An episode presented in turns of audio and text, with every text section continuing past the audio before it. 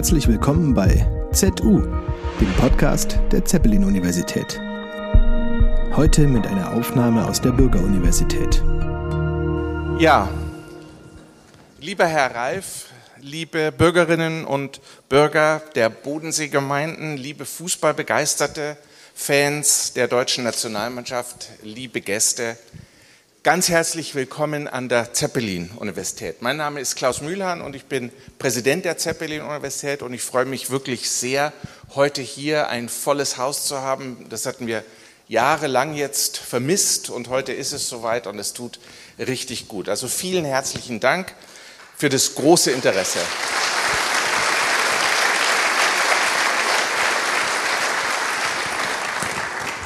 Ja, vielen Dank für Ihr Interesse an dieser Bürgeruni und das zahlreiche Erscheinen. Und es zeigt natürlich auch, dass wir heute hier ein Thema gefunden haben und natürlich auch einen Gast haben, der Ihr Interesse erweckt hat und der dazu geführt hat, dass Sie heute hier da sind. Und das Thema ist klar, insbesondere weil ja die WM in Katar direkt unmittelbar vor der Türe steht ein Thema, das viele Geister und Gemüter bewegt in Deutschland, heftige Diskussionen auslöst. Sie wissen, selbst Philosophen äußern sich dazu, intellektuelle Sportmoderatoren, Politiker. Ähm, es ist ein Thema, wie gesagt, das ähm, viele, viele bewegt. Und die Frage, die sich da stellt, ist, ist es noch in Ordnung, die WM zu sehen? Kann man noch mitfiebern mit der deutschen Nationalmannschaft? Ist ein Boykott notwendig, ja oder nein? Viele tun sich schwer mit der Frage, ob sie einschalten sollen oder nicht. Und es führt natürlich zu diesen Fragen. Und ich glaube, das ist auch ein Grund, warum Sie heute hier so zahlreich bei uns hier erschienen sind. Und es hängt natürlich auch mit den Fragen zusammen, die äh, dahinter stehen. Ähm, das heißt, das ist ein Thema, das den Fußball natürlich auch kennzeichnet in seiner ganzen Komplexität. Der Fußball ist ja gewissermaßen auch ein Brennpunkt, ein Brennglas für die Probleme hier bei uns zu Hause oder sagen wir es mal die Konflikte, die Konfrontationen, genauso wie es ein Brennglas ist für die Verhältnisse vor Ort in Katar. Wir leben in Deutschland in einer Demokratie mit Werten und die wir auch, glaube ich, zu Recht äh, uns darauf verständigt haben, die für uns wichtig sind, für unser Zusammenleben wichtig sind. Und für uns ist natürlich auch die Freiheit der Meinungsäußerung wichtig, die Freiheit der Diskussion. Ähm, das macht eine lebendige Demokratie aus und das ermöglicht es uns natürlich auch, dass wir über diese Themen kritisch und offen reden können und dass auch ganz unterschiedliche Meinungen und Perspektiven angesprochen werden können. Und das ist auch richtig so. Und auch wenn letztendlich jeder seine Abwägung für sich selber treffen muss, ist es gut, wenn wir darüber diskutieren können, auch hier in der Bürger, Bürgeruni diskutieren können. Einerseits, wie gesagt, über den Fußball als System, als Phänomen der Kommerzialisierung, als Unterhaltung, als Zeitvertreib, aber eben auch der Fußball als ein Ort, wo sich Wertefragen entscheiden. Mit dem Format der Bürgeruniversität möchten wir an der Zeppelin-Universität eine Plattform bieten für solche Diskussionen, für offene Diskussionen, für unterschiedliche Ansichten, für den Austausch, den Dialog, um genau Fragen stellen zu können und gemeinsam auch Antworten zu erörtern. Die Aufgabe der Universität, so sehe ich es, besonders auch der Zeppelin-Universität, ist es nämlich genau, nicht nur Lehre und Forschung zu machen, sondern sich auch der Gesellschaft, der Bürgergesellschaft zu öffnen und dazu beizutragen, dass wir uns gegenseitig intellektuell und kulturell bereichern, dass wir Diversität leben in der Diskussion. Wir möchten daher universitäre Bildung und gesellschaftliche Teilhabe miteinander verknüpfen, um die Entwicklung der jungen Generation zu begleiten, aber auch einen Beitrag zu leisten zu unserem demokratischen Gemeinwesen. Das nämlich ist mein Anspruch an die Zeppelin-Universität, dass wir ermutigen zu diesem Austausch, diesem offenen Austausch im kritischen Geist, dass wir Fragen stellen, dass wir uns bemühen, Anfragen, diese Fragen auch so möglich zu beantworten oder dazu beizutragen, sich auf die Antwortsuche zu begeben. Und es ist auch wichtig, und das wollen wir hier auch an der Zeppelin-Universität praktizieren, dass wir das tun im Geiste des gegenseitigen Respekts, des Respekts auch gegenüber anderen Meinungen, gegenüber dem anderen, auch gegenüber dem Unbekannten und dazu auffordern, dieses auch anzunehmen und die darin verborgenen Herausforderungen auch anzunehmen. Toleranz, Vielfalt, friedliche Suche nach Lösungen, das ist unsere Mission. So, weit vielleicht meine einführenden Bemerkungen. Lieber Herr Ralf, ich freue mich sehr, dass Sie heute da sind. Sie werden von unserem Fußballspezialisten Professor Tyrell dann ausführlicher vorgestellt. Ich freue mich auch, dass wir noch eine studentische Moderation haben. Das ist eigentlich auch eines der erfolgreichen Formate, die wir hier an der Universität entwickelt haben. Ich freue mich auf eine spannende Diskussion, lebendige Diskussion, auf kritische Anfragen und mögliche Antworten, die uns alle beschäftigen. Ich wünsche Ihnen und uns allen gemeinsam einen schönen, unterhaltsamen und anregenden Abend. Dankeschön.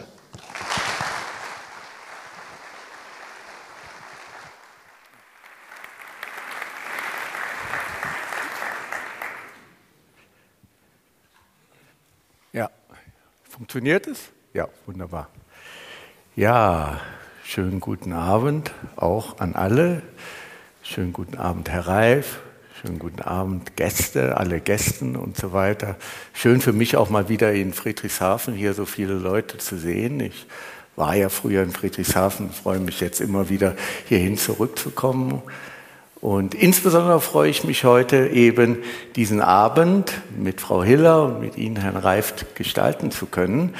Ähm, der Lebenslauf von Herrn Reif ist wirklich sehr anregend und auch in einer gewissen Weise ja sehr herausfordernd. Er ist 1949 geboren in Polen, ist dann eben nach Israel, die Eltern sind nach Israel ausgewandert, 1956 nach Jaffa, um dann eben 1964 nach Kaiserslautern zu gehen. Und ich habe aus einem Interview von Ihnen auch gehört, ich musste andauernd neue Sprachen lernen. Und das war eben ganz früh und insofern wusste ich eigentlich gar nicht, was genau Heimat ist. Heimat ist da, wo ich mich wohlfühle und wo auch meine Familie sich wohlfühlt. Fand ich sehr angenehm. Naja, Kaiserslautern ist natürlich bekannt dafür. Auch heute noch ist er Mitglied des Teufelsrats. Ich bin äh, Fan von Eintracht Frankfurt. Ja, Eintracht Frankfurt und Kaiserslautern Fans, wir hatten immer wieder Zeiten, wo wir sehr auch äh, eher ohne große Bedeutung durch die Welt gehen mussten, beziehungsweise uns überlebt haben, wie wir hochkommen. Kaiserslautern am Betzenberg war ich auch ab und zu, weil ich stamme aus Trier. Und wenn man dann irgendwo interessanten Fußball sehen wollte, dann war das eben Kaiserslautern. Interessant auch für heute Abend. Wir diskutieren ja viel über Politik und Fußball. Und da ist Herr Reif natürlich quasi ideal auch dazu, weil er hat studiert Publizistik, Politikwissenschaften und Amerikanistik. Und zwar an der Universität Mainz. Im Vorgespräch haben wir gehört, naja, das, äh, die Universität Mainz, inzwischen wird sie viel besser aufgebaut. BioNTech lässt grüßen, da fließt sehr viel Geld hinein. Aber ähm, das Studium selber war wohl sehr interessant. Andererseits fingen sie damals auch schon relativ schnell an zu arbeiten, und zwar beim ZDF in der Politikredaktion. Was dann auch wahrscheinlich dazu geführt haben, dass sie das Studium ohne Abschluss verlassen haben, um dann eben als freier Mitarbeiter und dann später als Reporter in der politischen Redaktion beim ZDF anzufangen dann nach London zu gehen, in das Londoner Büro. Und dann aus dem Londoner Büro, das hatte ich auch in einem Interview gelesen, gab es irgendwann mal eine Art von Personalentscheidung, dass Dieter Kürten, der damals eben wohl im ZDF in der Sportredaktion gesagt hat, ach, dann holen wir doch den Marcel Reif eher zu uns, wenn ich das so richtig mitbekommen habe. Und so hatte er dann eben den Wechsel 1984 in die Sportredaktion gemacht. Anfangs mit Fußball und Eishockey dann insgesamt als Schwerpunkt, Redaktionsleiter beim Sportspiegel, um dann eben beim ZDF bis 1994 zu bleiben und dabei zum Beispiel auch das WM-Finale 1994 in den USA zu kommentieren, was damals, jeder weiß es, Brasilien gewonnen hat. Ähm, danach ging er dann zum RTL, das heißt eben vom öffentlichen Rechtlichen zu einem Privatsender. Dort hat er dann insbesondere die Spiele der Champions League moderiert bzw. kommentiert und blieb dort dann eben bis 1999, um dann nochmal zu wechseln, und zwar zu Premiere rüber zu wechseln, was heutige Sky Deutschland und dort dann bis 2016. Er hat aber dann eben in Deutschland aufgehört, was ich mitbekommen habe, aber in der Schweiz sind sie immer noch auch tätig, auch selber als Kommentar oder für Fußballspiele, wenn ich das so richtig mitbekommen habe. Das ist sehr interessant, jeder erinnert sich vielleicht eben an das berühmte Fußballspiel damals in Barcelona, wo eben das Tor umfiel und man 74 Minuten moderieren musste und nichts passiert ist. Dafür gab es dann eben auch Preise anschließend. Er hat den Deutschen Fernsehpreis bekommen, er hat den Adolf Grimme Preis bekommen für seine Moderation und er hat aber auch eben einen Preis bekommen für insbesondere das soziale Engagement in Afrika. Also Politik, soziales Engagement, Fußball, Sport. Herr Reif, wir freuen uns sehr auf Sie. Dankeschön.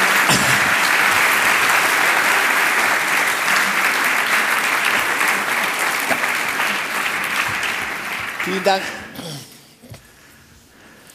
Ja, genau, Herr Reif. Eigentlich wollten wir Sie ja schon vor zwei Jahren an der ZU empfangen, doch dann kam leider die Pandemie und auch der damit verbundene Lockdown dazwischen. Umso mehr freuen wir uns natürlich, Sie heute hier in der Bürgeruniversität zu begrüßen. Und meine erste Frage wäre auch direkt, sehen Sie eine Veränderung im Profifußball durch die zweijährige Pandemie? Also gab es eine Entfremdung vielleicht der Fans und der Vereine durch die lange Zeit der Geisterspiele? Nein. Nein, es hat sich auch nichts relativiert und es ist auch nicht äh, weniger ähm, die kommerzielle Seite ähm, im Vordergrund. Es hat sich nichts geändert und die Menschen gehen genauso wieder ins Stadion wie damals. Ob sich das Publikum schrittweise verändert, aber das hat, will ich nicht bei, bei Corona verorten. Publikum wird sich verändern auf Sicht und ich bin immer sofort skeptisch, wenn ich höre, der Fußball, den Fußball gibt es. Es gibt einen Fußball, der jetzt eine Weltmeisterschaft in Katar veranstaltet. Und dann gibt es einen Fußball noch wie Kaiserslautern. Aber auch die geben sich alle Mühe, wieder in, dies, in die anderen Sphären zu kommen. Also man muss ein bisschen unterscheiden. Es wird ein, das Publikum es wird ein Unterhaltungspublikum geben und es wird diese, das, was unter Fankultur ähm, subsumiert wird, das wird sich auf lange Sicht trennen müssen, weil du kannst nicht Bayern München und Union Berlin permanent in eine Liga zwingen. Das, die haben völlig andere, bewegen sich in völlig anderen Welten. Also deswegen, nein, Corona hat nicht zu irgendeiner Nivellierung oder zu irgendeiner Vernunft geführt. Es sollte alles, wir werden, müssen runter mit den Summen und es muss alles runter. Gar nichts. Der nächste Rekordtransfer wird um die 200 Millionen sein für einen Fußballspieler. Und jeder wird sagen, naja, ist halt so. Entfremdung und Wettbewerbsbedingungen haben die sich, man konnte sich ja vorstellen, Corona hat gegebenenfalls dazu geführt, naja, es, man konnte nicht mehr unbedingt diese Transfer machen wie vorher. Man musste stärker eben auf seine Geldströme, ich bin Finanzwissenschaftler, deshalb denke ich immer in Geldströmen, äh, achten. Und das könnte gegebenenfalls doch dazu geführt haben, dass gegebenenfalls eben Wettbewerbsbedingungen, also die sogenannten Superstar-Clubs, sich noch stärker von der Allgemeinheit verabschiedet haben oder es eine Nivellierung gab. Nein, Sie haben völlig recht. Die Schere geht ist noch mal weiter auseinandergegangen und geht zunehmend auseinander. Mhm. Deswegen meine ich ja, äh, Union Berlin, nehmen, nehmen Sie einen anderen Club, der St. Pauli oder was weiß ich ja wurscht. Selbst Eintracht Frankfurt. Ja. Eintracht Frankfurt wird, solange die Bayern in dieser Liga drin sind und Dortmund und Leipzig und andere Clubs in der mhm. Größenordnung, wird Eintracht Frankfurt, wenn sie nicht völlig umdenken, und das meine ich jetzt wertfrei, ja. äh, und nicht anders denken, wenn sie nicht völlig anders denken, werden sie niemals deutscher Meister. Niemals. Und das kann kein, nicht der Sinn eines Wettbewerbs sein, dass ich von vornherein weiß, wie es ausgeht. Ja. Also muss, wird diese, diese Schere lässt sich nicht mehr ähm, lässt sich nicht mehr schließen. Sie sagten Finanzströme. Es geht um die Champions League. Mhm. Die Clubs, die in die Champions League reinkommen, das ist Platz 1 bis 4. Insofern ist auch völlig wurscht, wer deutscher Meister wird. Das ist denen auch egal. Die Bayern müssen jedes Jahr ihren, ihren verdammten Briefkopf ändern, sonst nichts. Ob die Meister werden nicht. Platz 1 bis 4. Teilnahme bringt dir 40 Millionen etwa. Ja. Und wenn du nicht alles falsch machst und kommst über Weihnachten drüber in die, in die K.O.-Phase, bist du bei 60 Millionen ungefähr. Die hat der Fünfte nicht. Ja, ich weiß. Und der, der sie hat, kann, wenn er eine Schwachstelle noch hatte, die reparieren und, garant und damit sicherstellen, dass er im nächsten Jahr wieder Champions League spielt. Dann sind wir schon bei 120 Millionen, die hat der Fünfte immer noch nicht. Das kriegen sie nicht geregelt. Das können sie mit noch so viel Kreativität und mit, was immer da dann so hochgehalten wird und mit, mit Geschick und mit Cleverness können Sie das mal an einem Samstag können Sie das hinkriegen. Äh, und da bin ich gleich durch. Schauen Sie Freiburg jetzt. Das ist, das ist hinreißend. Aber Freiburg wird nicht unter den ersten vier landen am Ende der Saison. Das, das kann es mal geben, aber ich, ich glaube es nicht. Schauen Sie Union Berlin jetzt gerade. Du musst so an der Grenze dich bewegen, dass dir irgendwann mal die Luft ausgeht. Und da können die anderen nachlegen, die da oben. Deswegen, das, das, nochmal, das sind, das sind dann Ausreißer, die muss man genießen. Also wenn Freiburg so weit oben ist jetzt mal, weil es ein hinreißender Fußballclub ist. Aber die, die haben mit, den Welt, mit der Welt, in der sich die Bayern bewegen, nichts zu tun. Nichts. Außer, dass sie mit, mit dem roten Ball spielen, aber sonst nichts. Aber müssten wir dann nicht eigentlich das Gesamtsystem verändern? So ein stärker vielleicht eine Art von amerikanisierten System, ja, wo man Möglichkeiten schafft, natürlich. für die schwächeren Vereine ja. die Zugriff auf die besten Spieler zu haben, ja. um da einfache Wettbewerbsbedingungen. Es ist langweilig, wenn das mal hintereinander Bayern München äh, Meister wird und die meinen jetzt sich in irgendeiner Super Champions League zusammenschließen zu müssen, alle, oder? Die, diese Super League wird es geben, spätestens fünf Jahren werden diese Clubs, und das ist kein deutsches Phänomen. In Spanien haben sie das. In Spanien gibt es zwei Spiele im Jahr, die es sich anzugucken lohnt. Das ist Barcelona Madrid und Madrid Barcelona, also Real.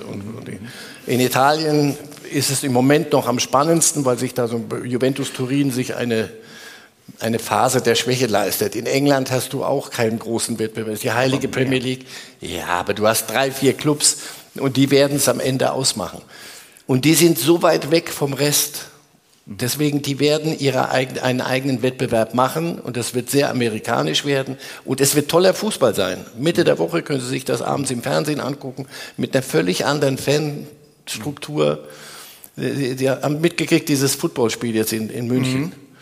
Drei Millionen Menschen wollten ein Ticket haben. Also es gibt diese, diese, diese, dieses Publikum. Es ist aber nicht das Publikum, das bei Union Berlin 90 Minuten Herzblut ver, verströmt oder sich irgendwie eine Infusion holt. Und danach, wenn, wenn, wenn, wenn, sich, wenn, wenn diese, nochmal, nicht, dass ich das gut finde, nur ja. es, ist, es ist alternativlos.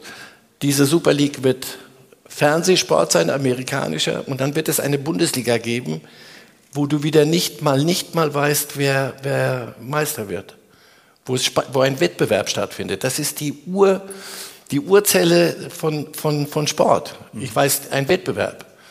Jetzt gibt es keinen Wettbewerb. Das ist, die Bayern kannst du mal schlagen an einem Abend, aber ansonsten machen die sich lustig über den Rest der Welt.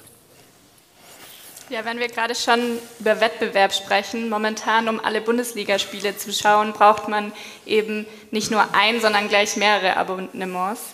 Was sagen Sie als Fußballliebhaber, aber natürlich auch als Arbeitnehmer dieser Branche zu der enormen Kommerzialisierung im Sport?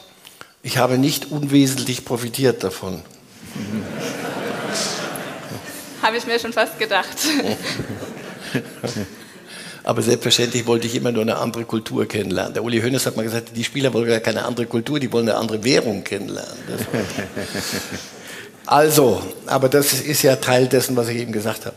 Das kriegen sie nicht mehr eingefangen. Das lässt sich auch nicht mehr zurückdrehen.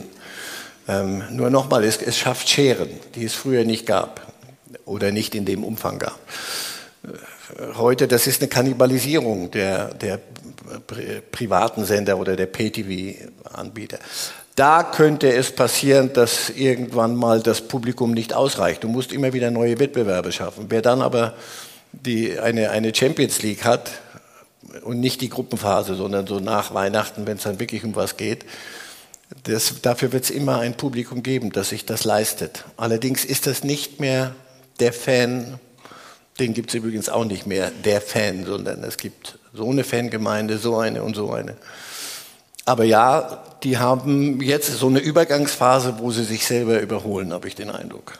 Und es gibt ja dann die, die spannendsten Kooperationen auf einmal, wenn die gemerkt haben. Also der Sohn kannst du jetzt auch auf der Sky-Plattform finden. Äh, sag mal, wir, wir, haben doch früher haben wir doch Kriege geführt untereinander. Wer ist der Topladen und wer? So. Mittlerweile haben die gemerkt, wenn die das zu Ende führen, dann laufen ihnen die Leute weg.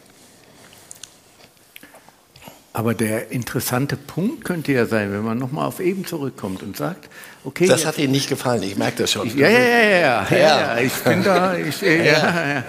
Wenn man sagt, nein, ich glaube schon, dass sich wahrscheinlich so einige dieser Vereine wirklich in diese Suppe zusammenschließen.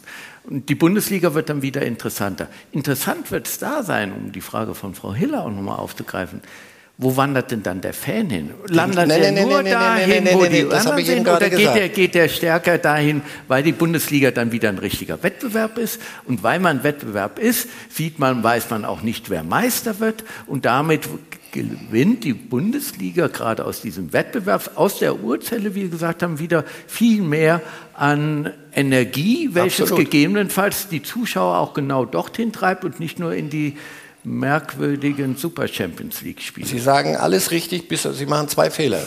In, in, wir haben gerade zwei klassische Fehler. Die Zuschauer und der Fan.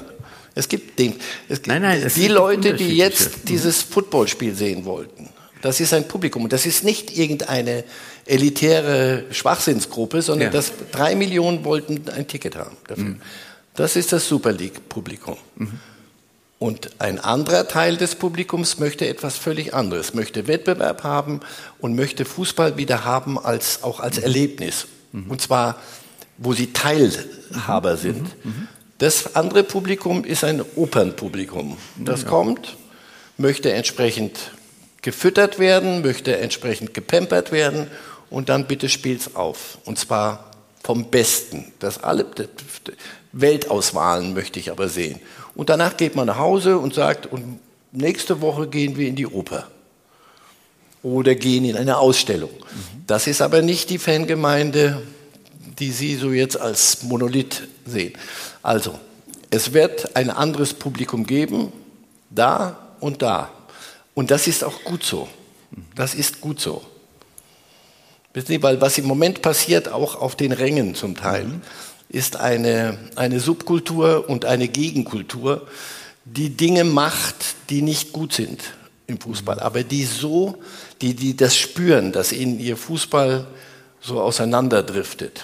Und da ist sehr viel Frust dabei und der entlädt sich dann in Selbstdarstellung, um es sehr vorsichtig auszudrücken, und in Pyros jetzt gerade in, in Karlsruhe. Verletzte und, und das Spiel eine halbe Stunde findet nicht statt.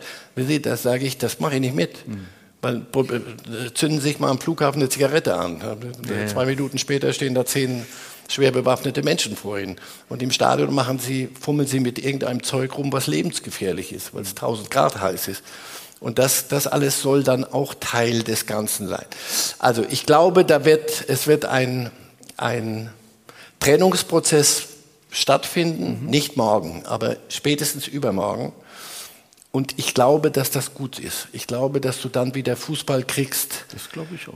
Diesen Fußball. Und der wird am Wochenende stattfinden und am Sonntag gehst du deinen Kindern beim Kicken zugucken und das ist wieder noch was anderes. Mhm. Und das ist toll, das ist auch Fußball. Mhm. Nee.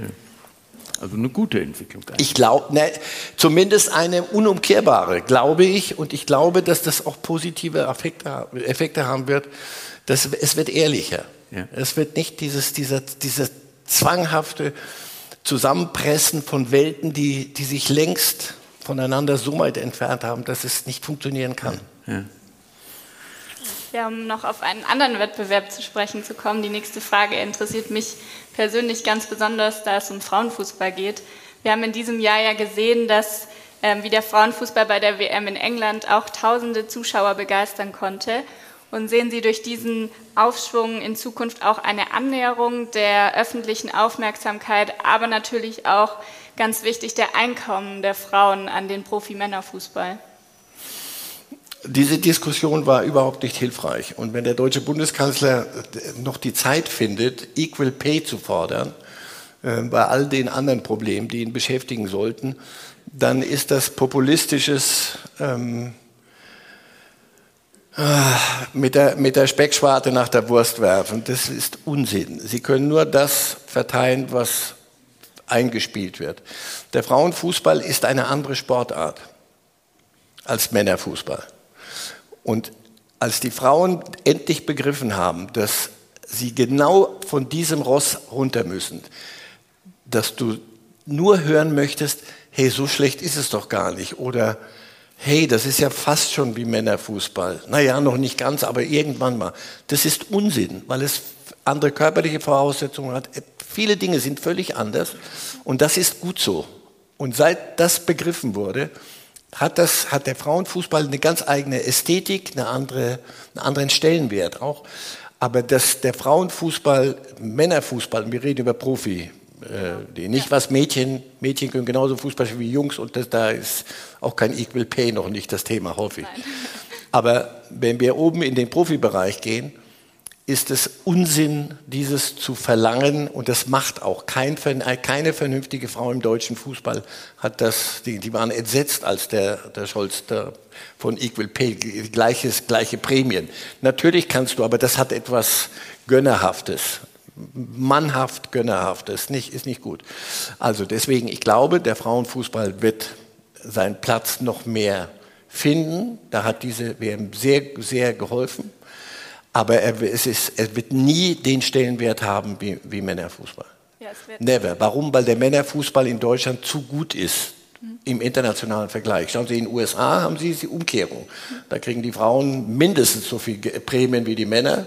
Warum? Weil sie, weil sie international sowas von erfolgreich sind, während der Männerfußball, weil da andere Sportarten ja. prädominant sind, ähm, äh, ist der Männerfußball immer hinterher. Also das ist kein Naturgesetz, sondern nur ein realistischer Umgang mit den Gegebenheiten. Und das hat nichts mit, mit Gendern zu tun, gar nichts. Wirklich, das ist keine Genderdiskussion, sondern da geht es wirklich um Sportliche und das, was an Finanzflüssen ähm, zu holen ist. Ja, absolut. Hat Sie denn hat Sie das denn erstaunt, dass der Frauenfußball jetzt doch eben doch einen so starken Impetus bekommen hat? Oder war das für Sie eine Überraschung oder haben Sie nee, gedacht, nee, da haben wir erwartet? Nein, weil ich das in den USA verfolgt habe, wie, wie das funktionieren kann, wenn, wenn man, wenn, wenn man eine, eine klare Selbstwahrnehmung hat, also als Frauenfußball, und wenn man das entsprechend professionell aufgleist und die Rahmenbedingungen schafft. Mhm. In Deutschland fehlt es vor allem an Rahmenbedingungen. Die laufen immer noch ein bisschen als Anhängsel von Männerclubs rum mhm. und, und der, der Finanzwart, der, der oder der Finanzvorstand war Finanzwart. Früher war das der Finanzwart. Kassenwart war das früher. So, heute ist das der Finanzvorstand, der sagt, Leute, pass auf, äh, ich meine, wir müssen die, die Männerinfrastrukturen, wir wollen doch Profifußball ganz da oben, mal gucken, was haben wir denn noch übrig für die Frauen.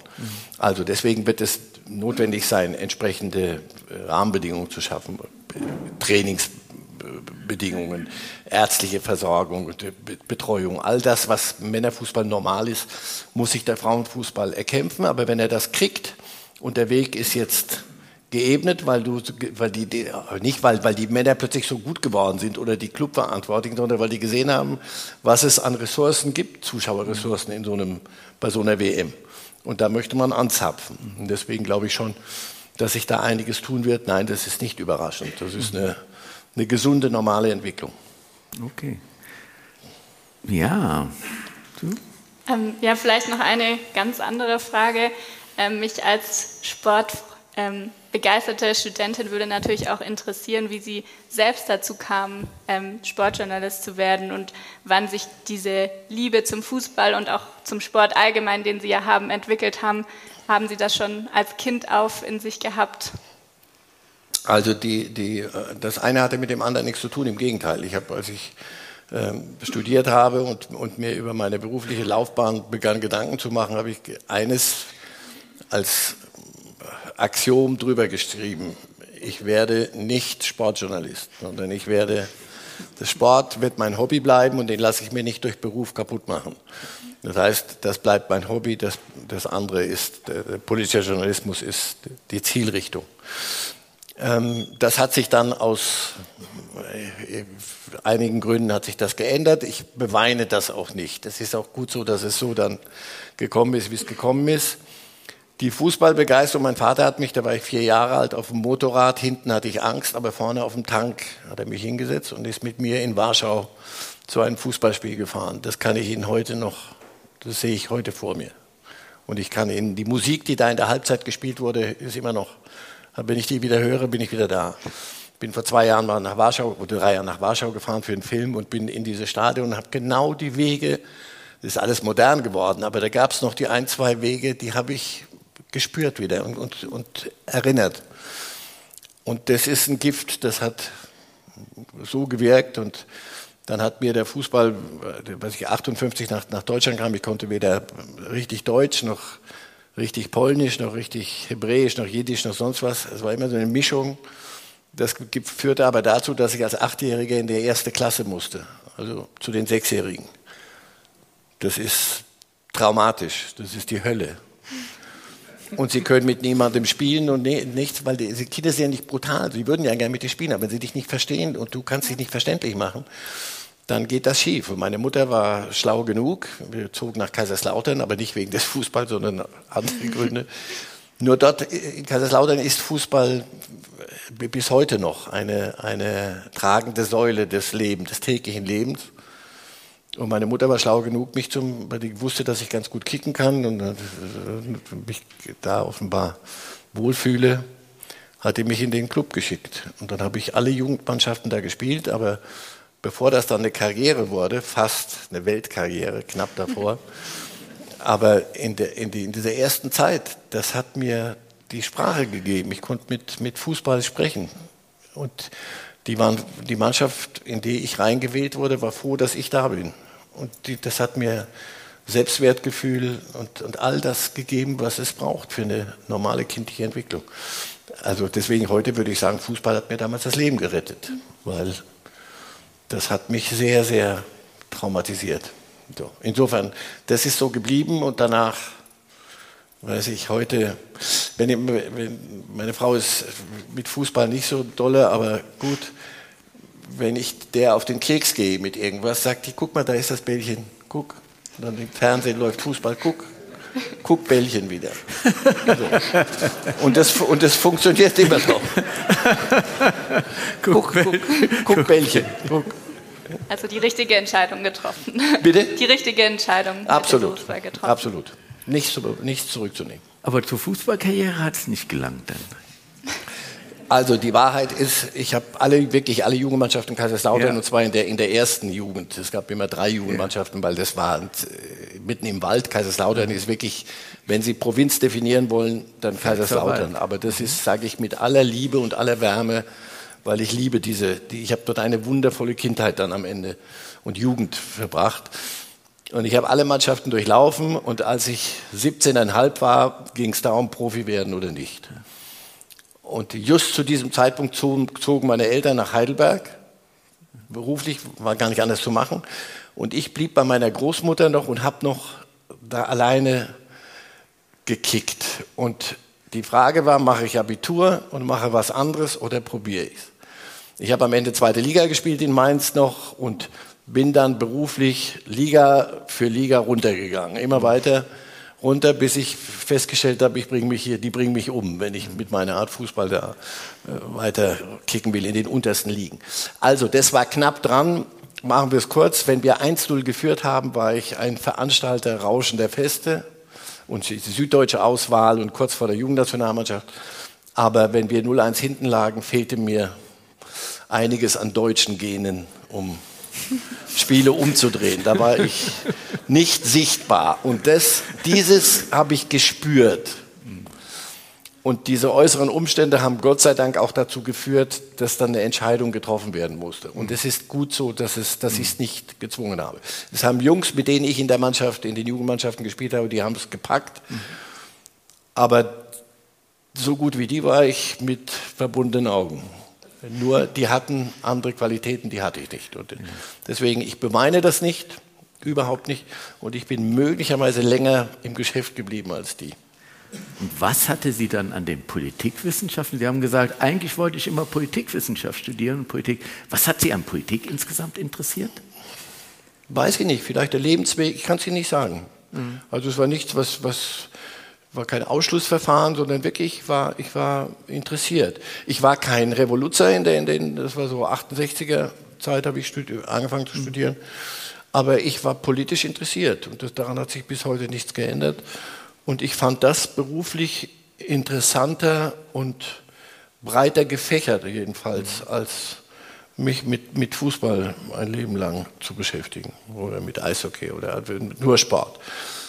Heute ja, wenn das funktioniert hätte damals, wäre ich in London gern Korrespondent geworden. Das hat mhm. nicht funktioniert, obwohl ich gut genug dafür war. Das ist nicht meine Bewertung, sondern war, aber es ging nicht. Ich war zu jung, war in keiner Partei, war, und das war ein Parteistudio. Mhm. Also die großen Studios gehen Farbenlehre, mhm. schwarz-rot, schwarz-rot. Ähm, ich war freier Mitarbeiter und das ging nicht. Und das fand ich aber so unangemessen mir gegenüber, dass ich dann aus lauter Wut gesagt habe, na gut, dann folge ich dem Ruf meines Mentors und Freundes zum Sport. Es ist gut so. Ja. Aber London war ja damals, gerade in London, die Politik, als sie dort im Londoner Büro war, ja hochinteressant. Ja. Umgangszeiten Maggie Thatcher und so weiter. Alles. Und ich war in, in, in Nordirland im Bürgerkrieg und der, der Falklandkrieg und, und, ja. und, und Maggie Thatcher. Und also alles, was sie wollen, und ich bin ein großer England-Fan. London ist eine Herzenstadt. Alles geblieben, aber ja, so bin ich halt zu Chelsea gegangen. Ja. Immer wieder mal. Ja, wenn wir ja gerade über Ihre langjährige Karriere sprechen, was war denn der aufregendste Moment, würden Sie sagen? Der aufregendste Moment kommt immer noch. Das war immer das Credo. Was war denn Ihr bestes Spiel? Das kommt am Samstag weil ich mir sehr schnell abgewöhnt habe, irgendwelche Rankings zu machen. Ich fand, jedes Spiel hatte seine, seine Momente und die, die, die, die Demut davor, vor, diesem, vor dem Job und vor dem, was da passiert, die habe ich versucht immer zu bewahren, damit ja nicht so kommt, ach, jetzt habe ich alles gesehen eigentlich schon und heute Hoffenheim gegen, gegen weiß ich nicht, Eintracht Frankfurt. Wobei zurzeit Frankfurt kann man nicht bashen zurzeit, weil sie, sie können ja kaum sitzen vor Vergnügen über das, wie es bei euch in Frankfurt gerade läuft, was auch gut ist. Nein, und wenn Sie meinen, das umgefallene Tor, das umgefallene Tor war eine Frechheit. Das, Sie können sich nicht vorstellen, wie sauer ich war, als ich einen Preis dafür kriegte. Also es gab eine, die, die, die Sportbild hatte so ein Award, jedes Jahr bester Kommentator. Und das habe ich abgeräumt, Jahr für Jahr. Und das fand ich auch angemessen. Nur in dem Jahr kriegte ich den Sonderpreis der, der, Chefredaktion für das umgefallene Tor und irgendeine Bratwurst wurde zum besten Kommentator gewählt. Ich war sowas von wütend. Ich habe gesagt, ich bin doch kein Komiker hier, aber ähm, es gibt nichts, was, wofür man sich da schämen müsste. Das war aufregend, nur die Legende ist schnell erzählt, wenn man dem Jauch und mir, wir sind seit 30, 35 Jahren befreundet, wenn man uns gesagt hätte, ihr müsst jetzt hier 74 Minuten den Affen machen. Hätten wir gesagt, ihr habt sie nicht alle, ruft uns nachher, wenn es wieder losgeht. So hat sich eine, eine Geschichte verselbstständigt und die haben wir ganz ordentlich offensichtlich gemacht, aber nicht mit, wie tut man es. Die Frage liebe ich, wie kann man sich auf sowas vorbereiten? Ja, genau. So. Wenn Sie heute nach Madrid gehen, ins, äh, ins Bernabeu-Stadion, die haben, die haben, glaube ich, 20 Ersatztore unten in den. Nichts ist denen so peinlich, wie wenn Sie sie erinnern an diesen Tag. Die flippen, die kriegen die ganz schmale Lippen, weil das war ein Skandal und äh, den haben wir ganz gut gemeistert. Also das war einer der aufregendsten Momente und sicher im Nachhinein. Ist das die Schlussmusik? Nee. Nein, noch nicht. Haben wir, haben wir, wir haben noch ein bisschen Zeit. Ja, ist gut. Ich dachte, Katar kommt gar nicht, aber ist doch gut. Doch, doch, doch. Ja, doch. Komm. Kommt jetzt direkt. Sollte man WMs, Fußball-WMs nur in demokratische Staaten vergeben? Ja. Warum? Machen wir es mal anders. Gehen wir, gehen wir mal vom Fußball zum.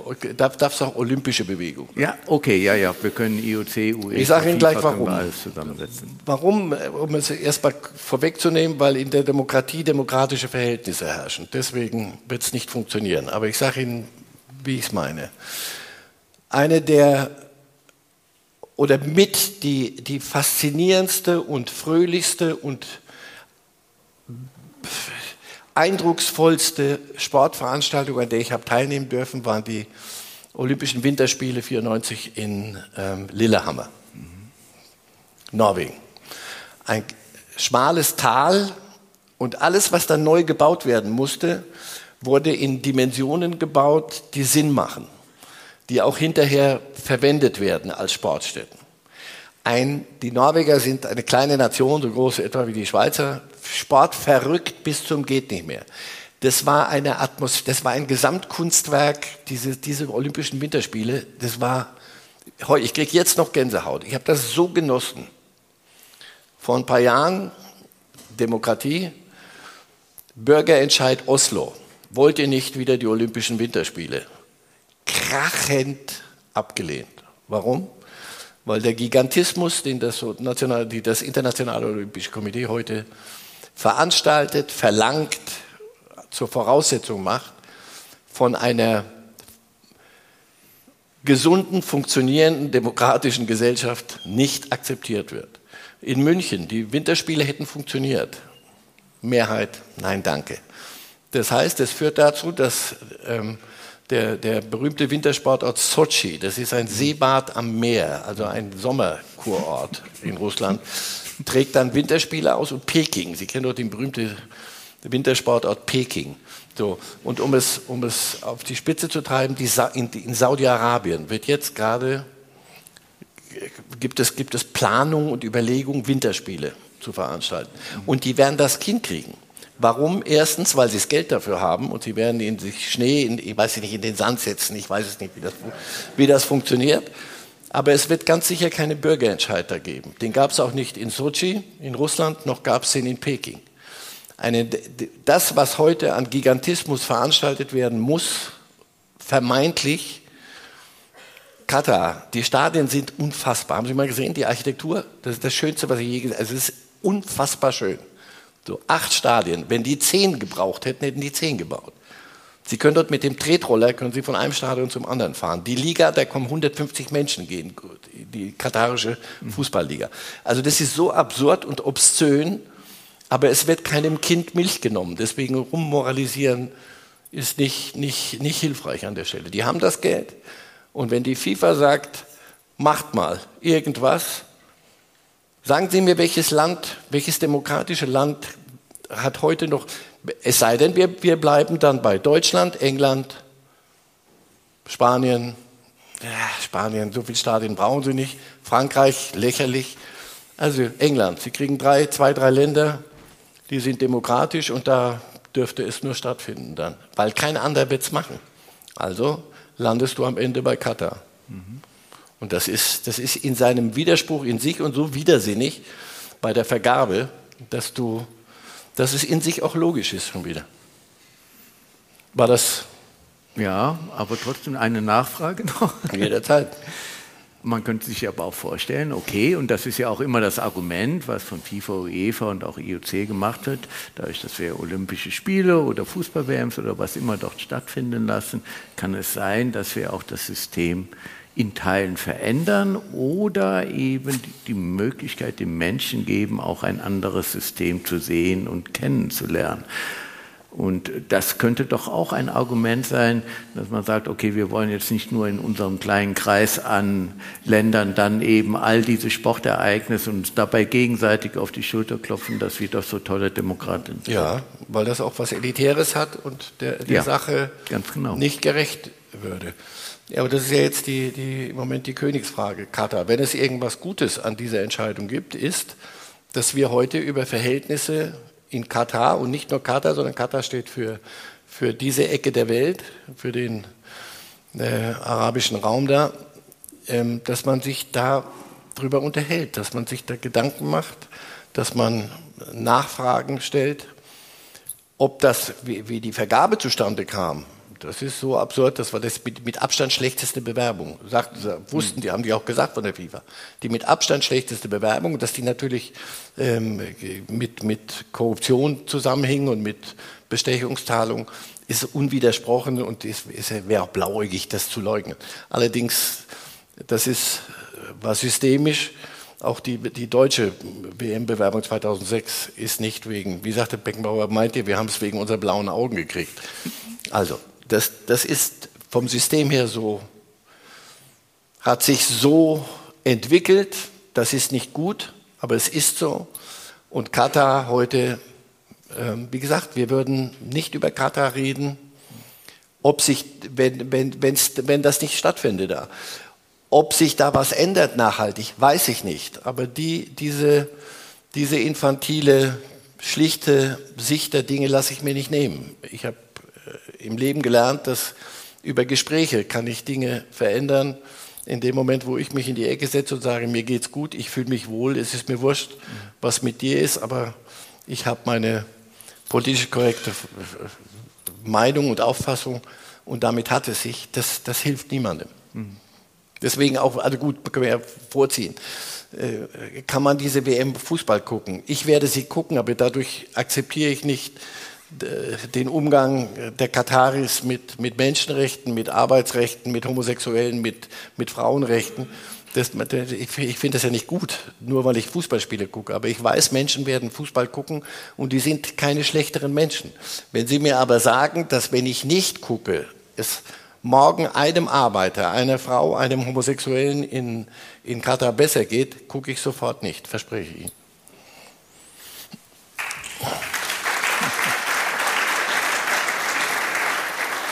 Das ist nicht Beifall heischen. Das ist ein großes, vielen Dank, aber das ist das, eine, eine große Problematik zurzeit, dass Diskussionen ohne Maß und Mitte und, und vermeintlich politisch korrekt geführt werden. Und dann ist mir das zu kurz gesprungen. Das, das, das ist nicht zu Ende gedacht. Nochmal, ich sitze im warmen Sessel und sage, so wenn die deutschen Spieler da jetzt hinfahren, aber dann möchte ich, aber nach jedem Doppelpass hätte ich gern aber ein, ein, ein Zeichen gesetzt. Es, ist, es steht jedem jungen Menschen äh, frei, sich Gedanken zu machen und wenn er gefragt wird, wenn er es zu Ende gedacht hat, sich zu äußern. Aber sie, dass ich mich jetzt hier in den Sessel setze und aus sicherer Entfernung sage, aber ich will aber schon was hören von euch Jungs, das ist unredlich. Sie sagen ja, Boykott ist nicht die, der richtige Ansatz. Was wäre denn dann der richtige Ansatz? Oder wie geht man mit der Situation, aus der man ja jetzt auch nicht mehr rauskommt, mhm. Ähm, wie geht man mit dieser Situation um? Na, hin, hinfahren, hingucken und das berichten, Journalisten. Also ich lasse mich nicht die ganze Welt jetzt äh, auf meine Schultern laden, aber als Journalist, selbstverständlich würde ich hinfahren. Ich war mal drei Tage in Nordkorea, weil ich rein durfte weil die das wollten. Irgendeine Wahnsinnskonstellation hat das ergeben. Da stellt sich die Frage von Boykott nicht, sondern die sind zu. Sie, sie erfahren die und glauben Sie mir, ich habe dort Menschen gesehen, denen es so schlecht geht, die, die, die so ein Stück vor dem Verhungern sind. Und das erfährst du alles nicht, das siehst du nicht. In Katar kann ich jetzt hinfahren, gucken, die, ob sich durch diese WM, ja, aber das hat sich ja noch nie durch ein Sportereignis irgendwas geändert. Erstens, doch, wenn, wenn, wenn mal äh, Einflüsse von außen mal reinfließen, dann nicht von heute auf morgen, aber dann kann sich was ändern. Das lasse ich mir nicht, nicht ausreden. Also, was können Sie hinfahren jetzt? Nicht die WM vergeben an ein Land, das unter solchen äh, Maßstäben runterspringt, wie, wie, sie, wie sie 2010 ja genauso schon gegolten haben. Also wie es dort aussieht, das kann ja, kann ja derjenige, der am Hebel sitzt, nämlich die, die WM vergibt, der kann sagen, na pass auf, diese und diese und diese Voraussetzungen müssen gegeben sein. Unter, in, unter diesen und diesen Umständen dürft ihr Arbeiter rekrutieren und die dürfen, müssen dann, oder wir, wir kommen alle halbe Jahre hin und gucken, wie es denen geht. Aber eine FIFA, die das einfach macht und dann sagt so, jetzt guckt mal, so, das, kann, das, das, das war der, der Geburtsfehler. Heute zu sagen, wir boykottieren es, die, die, das, nochmal, ich kann darin keinen Sinn sehen. Also hingehen, gucken. Schauen Sie, heute war ein dänisches Fernsehteam, gestern glaube ich war das, die haben live berichtet und dann kommen irgendwelche durchgeknallten, die wirklich über, über selbst über die katarische ähm, Vorgaben drüber springende Sicherheitsleute und hindern die live im Fernsehen am, am Berichten vernünftig. Das ist ein Glücksfall, weil dann sehe ich es, ich erfahre es. Und das ist, das ist, das wird den, selbst dem, dem, dem schlecht meinendsten Katari, der was zu sagen hat, muss das übel aufstoßen. Er muss sagen, Leute, seid ihr verrückt? Wir machen uns ja Welt, in der ganzen Welt zum, zum Affen. Also deswegen, nicht weil sie plötzlich alle unsere Werte ähm, hochhalten werden in Katar. Erstens muss man auch ein bisschen zulassen, dass sich Dinge entwickeln und nicht von heute auf morgen eine ganze Revolution stattfindet. Das ist ein bisschen viel verlangt. Aber dies, das schrittweise und Journalisten, ja, die können ja gar nicht frei arbeiten. Doch, berichte, oder sagt mir jeden Tag, wenn du dort bist und gehindert wirst, äh, sagt mir es jeden Tag, dass man dich gehindert hat. Dann kann man wenigstens mit dem Finger zeigen. Aber die Chance und auch die, die Redlichkeit, finde ich, gebietet es, ist auch Teil der Wahrheit zu sagen, es haben sich Dinge entwickelt. Es haben sich Dinge bewegt. Nicht in dem Tempo und nicht in dem Ausmaß, wie wir das gerne hätten. Aber die Chance, dass sich da ein bisschen was tut, sollte man sich nicht entgehen lassen. Jetzt, wo diese verdammte WM dorthin vergeben worden ist, unter welchen Umständen auch immer. Also hinschauen und drüber reden ja, wäre dann der Ansatz. Die Leben, Sie sind jung, aber die Lebenserfahrung mit Ihnen, glauben Sie mir, die werden Sie auch machen. Wenn man, wenn man nicht drüber redet, wird es nicht funktionieren. Wird gar nichts funktionieren.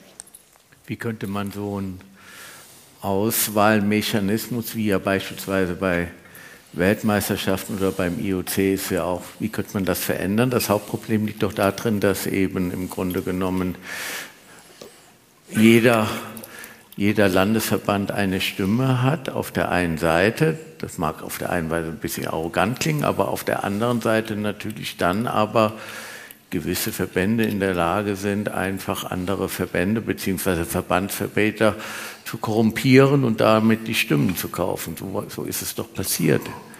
Und so ist es passiert. Die FIFA muss sich, muss sich auflösen und sich neu erfinden. Und das okay. wird sie nicht tun. Also bist du in einer Falle, die du nicht, aus der kommst du nicht mehr raus. One Man, One Vote, also die, die ja. wenn, wenn, wenn Andorra hat genauso viel, wenn es einen andorranischen, ich glaube ja, Fußballverband gibt. Das soll jetzt nicht großkotzig klingen, aber es, es hat so einen, so einen Anflug. Die haben genau dieselbe Stimme wie der DFB. Den, den, den DFB-Präsidenten zu korrumpieren und mit einer, mit einer Million zu schmieren, wird ein bisschen schwerer, schwieriger sein, als wenn ich irgendeinem Funktionär, den ich nicht kenne, der auch sonst nicht auffällig wird, wenn ich dem eine Million verspreche. Mhm. Und das ist, ein, das ist ein Fehler in sich, aber das hatten wir vorhin schon mal. Das ist Demokratie. Mhm. Das ist der, das Problem von Demokratie. Wenn du, wenn du gut, gut gemeinte Dinge durchhalten willst, lässt du Freiräume. Und dazu bräuchte es eine, eine, eine vernünftige Ethikkommission bei der FIFA, die ist abgeschafft worden. All die, die Voraussetzungen und die, die, die, die ein Bewerber erfüllen muss, die sind bekannt. Und da steht nicht drin, du sollst eine Million nehmen, Minimum oder zwei Millionen, sondern da steht drin, ihr habt das und das und das und das. Diese Standards müssen gewährleistet sein. Wenn ich mir aber eine Diskussion oder das Schweigen über diese Dinge erkaufen kann, dann habe ich ein Problem. Also da bin ich leider ähm, untröstlich. Da können Sie mich. FIFA ist auf die Art, und ich, ich habe lange in Zürich gelebt. Das ist ja von erfrischender Selbstironie. Dieses FIFA-Gebäude, das neue, ist zwei Stockwerke überirdisch und drei Stockwerke unterirdisch. Das, das finde ich wenigstens, das haben sie, haben sie ganz lustig hingekriegt. Dort arbeiten Hunderte von Menschen an tollen Projekten. Wirklich, die, die FIFA verdient so viel Geld und die gibt so viel Geld gut, vernünftig aus. Entwicklung von Fußball weltweit, Frauenfußball, kind, Jugendfußball. Also Leute, die wirklich mit, mit Herz und Verstand tolle Dinge machen. Aber die Führungsriege besteht aus Landesfürsten und da versammelt sich komischerweise, angezogen wie, wie Motten zum Licht, versammelt sich da eine, eine Corona von, von korrupten und korruptionsanfälligen Menschen in der Führung, weiß ich nicht, wie der Fußball sich diese, diesen Krebs selber äh, geholt hat, ist mir, ist mir rätselhaft, aber vielleicht ist es so, muss es so sein. Finden Sie denn, dass Spieler, die ja teilweise auch eine sehr hohe Reichweite in den sozialen Netzwerken haben, sich ähm, diese Reichweite und die Macht, die sie ja da auch mit haben, um auf die Umstände in Katar aufmerksam zu machen und auch vielleicht sich öffentlich dazu äußern, aber vielleicht auch gegen den Einsatz der WM stellen sollten? Sehen Sie genau, die Frage geht nicht. Ich, ich bestimme nicht, was sie sollten, sondern das sind erwachsene Menschen. Ich werde, niemand, ich werde Leon Goretzka nicht daran hindern, kluge Dinge zu sagen, weil er das durchblickt. Ich, kann, ich werde aber nicht von einem anderen Jungen, der, für den das zu hoch ist, und zwar nicht, das meine ich jetzt nicht hämisch, sondern der sagt, ich bin Fußballspieler, Leute, lasst bitte Politik, sollen Politiker machen, ist genauso, muss, muss ich genauso akzeptieren. Ich werde nicht hier sitzen und irgendeinem 25-jährigen Jungen eine, eine, ein Stöckchen hinhalten und sagen, so, da springst du jetzt aber, springst du jetzt drüber, damit ich das gut finde, sondern das ist kompliziert. Und nochmal, erst fahren die mal dahin, um Fußball zu spielen. Und das macht sie nicht zu schlechteren Menschen. Und jeder, der sich die Spiele anguckt, ist nicht schlechter als der, der aber sagt, und das habe ich vorhin, vielleicht hätte ich das noch, noch deutlicher machen müssen, jeder, der sagt, ich gucke, ich, das ist nicht WM. Ich habe so viele WMs geguckt, aber mir macht diese, mir macht diese auch nicht so viel Spaß wie andere. Ich, ich verspüre nicht diese, diese Vorfreude, wie ich das bei anderen Turnieren hatte, weil, mir das, weil ich viel zu viele Dinge bedenke. Das ist nicht mehr diese infantile, ich habe mir erzählt, als kleines Kind und Fußball, ich bin immer noch ein kleiner Junge, der dem Ball nachrennt. Ich merke, dass mir diese kindliche Unbeschwertheit fehlt bei dieser WM, aus verständlichen Gründen. So, deswegen jeder, der sagt, ich gucke das nicht, ich habe keine Lust, mir diese Spiele anzugucken, hat genau ein so, so bedenkenswerte Argumente für sich, wie ich, der ich sage, pass auf, ich werde sowieso nicht alles gucken, da muss man ja verrückt sein, aber ich werde vieles gucken. Wahrscheinlich mehr, als ich jetzt wieder behaupten würde, weil ich weiß, wie das, wenn das Bällchen Schau, weil ihre Frau dann wieder schau, sagt, schau, ja. da, ist, da ist wieder Bällchen. Lass mich mal eine Stunde in Ruhe, da ist Bällchen. Finden Sie dann auch, dass dieses ganze politische Thema drumherum auch ein bisschen die, Sache, die eigentliche Sache verdirbt, nämlich eigentlich ein Sport, der ja auch eine Bevölkerung zusammenbringt und bei einer WM viel Freude bringt, gerade nach der Pandemie, könnten wir das, glaube ich, alle brauchen, aber wie Sie selber schon gesagt haben, keiner spürt es so richtig, wie es vielleicht die letzten Jahre war. Und wenn die Verantwortlichen und Herr Infantino ganz vorne, wenn sie das ernst nehmen würden, was sie immer von sich geben, nämlich dass Fußball ist völkerverbindend und, und bringt Menschen zusammen, wenn sie das ernst nehmen würden, wirklich ernst und nicht sagen würden, Hauptsache wir vermehren unser Vermögen und auch unser Privates, dann würden sie ja auf den Gedanken kommen müssen, da haben wir was falsch gemacht, weil die Menschen gucken doch das, was sie, oder das alles, was wir dem Fußball, manchmal zu viel, manchmal wird zu viel reingeheimnist, reingepumpt, aber das alles, was wir vom Fußball doch haben wollten, wird jetzt gerade überdeckt über diese Diskussion. Sie fragen mich nicht nach, nach unserem Problem auf der rechten Außenverteidigerposition, weil das im Moment nicht so so vorne steht, möglicherweise ab kommenden Mittwoch, glaube ich, spielen wir gegen Japan, dann wird das wieder mehr werden. Aber verstehen Sie, was ich meine? Wenn die Verantwortlichen merken würden, müssten sie doch zugeben, pass auf, der stimmt, da läuft doch was falsch. Aber das krieg, kriegen die nicht mehr in ihren Kopf rein. Was glauben Sie, wie stark führen insbesondere soziale Medien und die Art und Weise, wie in sozialen Medien gerade auch mit Fußballern umgegangen wird, inzwischen dazu, dass Fußballer immer vorsichtiger werden mit dem, was sie äußern. Haben Sie da über die Jahrzehnte einen sehr starken Veränderungsprozess ja, gesehen? Ja, ja, klar. Weil äh, ein Kollege von mir nennt die asoziale Medien und da ist, da ist ja was dran, weil es anonym ist und weil, weil äh, dadurch Hemmschwellen äh, sinken. Mhm. Und ähm, ich, meine Söhne, meine Jüngeren sind 20 und 22 und mit denen rede ich über diese Dinge. Sage, ihr wisst aber schon, dass das unauslöschlich ist, wenn ihr das irgendwo mal. Und überlegt euch, was ihr von euch preisgeben wollt. Ich erfahre zurzeit gerade von, irgendwelchen Fußballspielern, die, die, die nichts Besseres zu tun haben, als den ganzen Tag ihr Leben auszubreiten. Erfahre ich Dinge, die will ich gar nicht wissen. Dessen sexuelle Vorlieben sind mir so wurscht wie, wie, wie, wie nichts im Leben. Also muss ich mir anhören, was, was Max Kruse für, für Sexualpraktiken für, für gut findet. Das ist Entschuldigung. So.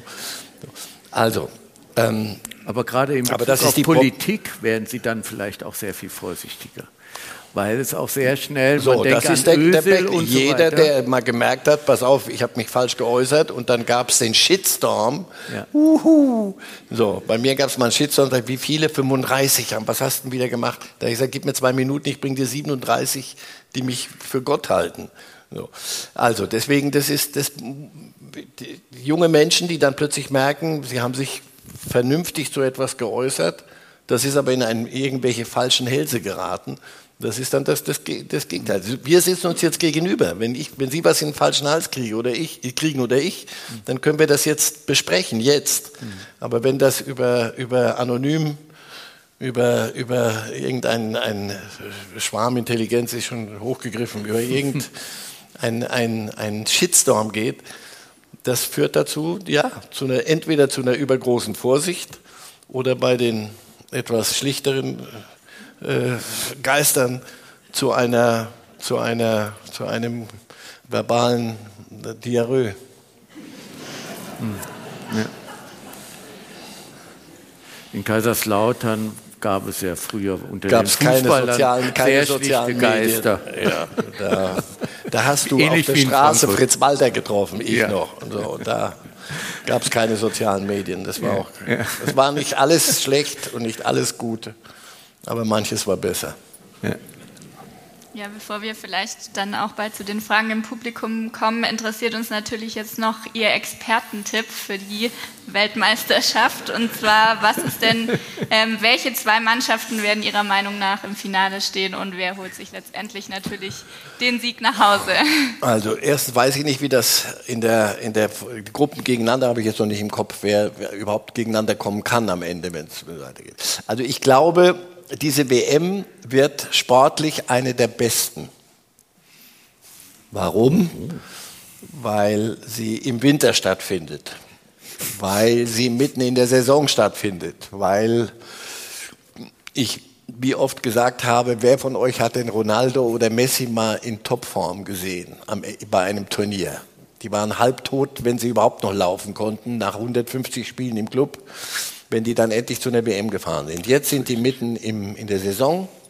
Deswegen glaube ich, dass das sportlich gut wird. Die äußeren Bedingungen wird man so hinkriegen, dass es gut wird. Die Südamerikaner im Übrigen sind sehr gar nicht unglücklich, dass es jetzt in, in, in, um die Zeit stattfindet. Bei denen ist tiefster Winter. Die können endlich mal im Sommerfußball spielen, in ihrem Sommer. Also, das führt mich dazu, dass ich sage, ich glaube, dass in diesem bei dieser WM die Südamerikaner wieder mal dran sind. Ich glaube, dass die Argentinier sehr gut sein werden, dass Messi weiß, dass es die letzte Ausfahrt ist und ich glaube, der wird noch mal zeigen, was er kann. Die Brasilianer, glaube ich, sind auch sehr gut. Also deswegen, wenn Sie mich fragen, ich kann mir gut vorstellen, dass eine südamerikanische Mannschaft Weltmeister wird. Ähm, ansonsten die deutsche Mannschaft, da kommen wir zum Schluss. äh, Franzosen sind sehr gut, sind aber untereinander so, so zerstritten, die haben so viele interne Probleme. Wenn die die mal regeln, dann können die wieder mitmachen. Wenn nicht, geht das krachend schief. Spanier sind, ist eine Mischung aus ganz Jungen und ganz Alten. Vielleicht sind die Jungen noch zu jung und die Alten schon zu alt. Weiß nicht, wie sie die Mischung hinkriegen.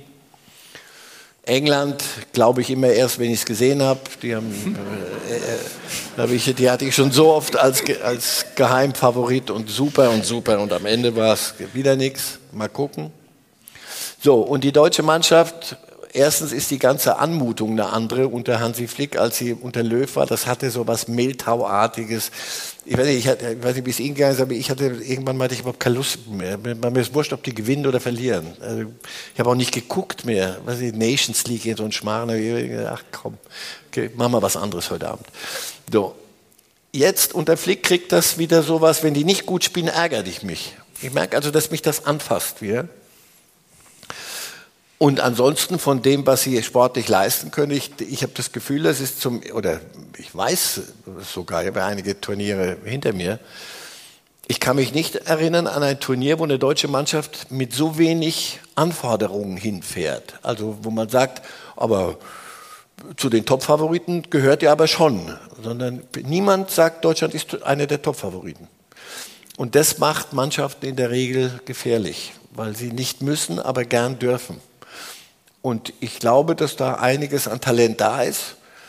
Und wenn man die Gruppe vernünftig übersteht, was nicht einfach wird, aber wenn man das hinkriegt, ähm, ist die deutsche Mannschaft sicher eine von denen, die aufheben kann, wenn die ganz großen Favoriten was liegen lassen. War das jetzt? Belgien sind immer Geheimfavoriten, aber so geheim, dass sie es schon selber nicht mehr wissen. So. Also Argentinien, Deutschland. Ich habe das Gefühl, dass die Argentinien, also wenn ich, ich wette nie, weil ich notorisch verliere, aber ein Euro setze ich auf Argentinien. Ah, okay. Und ja. das ist es dann. Wunderbar. Ja, vielen Dank zuerst mal aus unserer Runde. Ich glaube, jetzt haben wir hier Fragen mit Sicherheit auch noch aus dem Publikum. Ja, hier vorne schon. Glaube, wir haben Mikros. Da gibt es Mikros. Da vorne Und zweite die langen Reihe. Wege führen dazu, dass wir gegen Mitternacht die letzte Frage mit letzter Kraft. Einen schönen guten Abend. Mein Name ist Walter Ege. Äh, Ich danke erstmal, Herr Reif, für diesen sehr spannenden, äh, war ja kein Vortrag, sondern Gespräch. Ich gratuliere der Uni, Herr Professor Mühlheim. So ein volles Haus habe ich bei Ihnen im Rahmen einer Bürgeruni noch nie gesehen.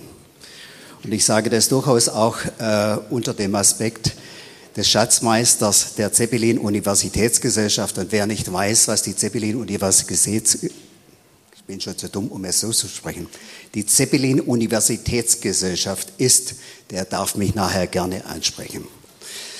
Ähm, ich habe Katar so ein bisschen vermisst am Anfang, aber Sie sind ja noch auf das Thema gekommen.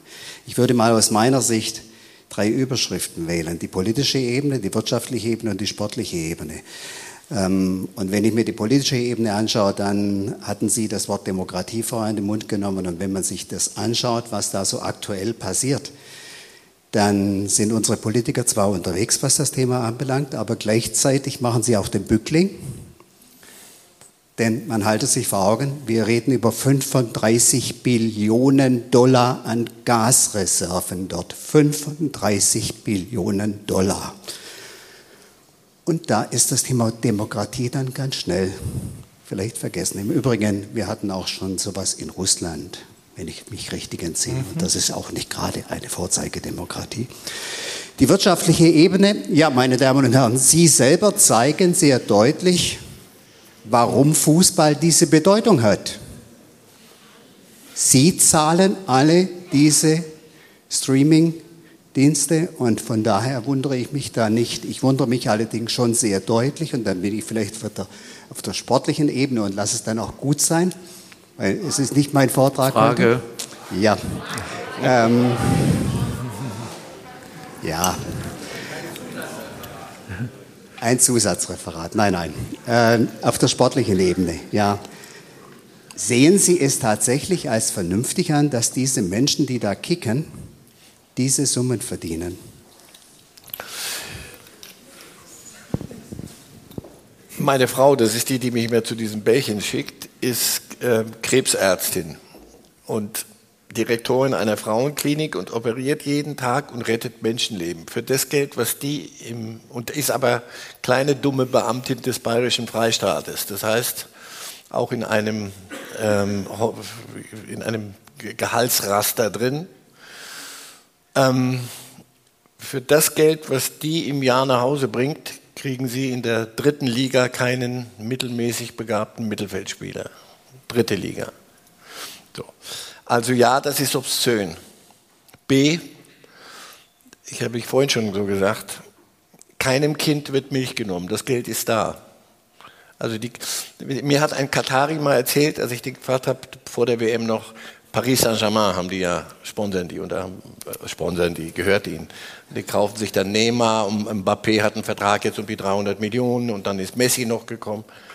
Na, ich gesagt, das ist ja Wahnsinn, wie soll sich das rechnen? Da sagt der junge Mann, wenn wir das, was wir an Image-Kampagne hinkriegen über Paris Saint-Germain und jetzt auch über diese WM, das 10 bis 20-fache müssten wir ausgeben. Das ist Peanuts. So. Die Saudis, die sich jetzt Newcastle United gekauft haben, das Geld ist da. Also nochmal, es wird, es gibt, natürlich gibt es Vereine, wo die, die durchdrehen und über ihren, die versuchen dann mitzuspielen. Das ist, da kommen wir wieder zu der, zu dem, zum Beginn unseres Gesprächs hier.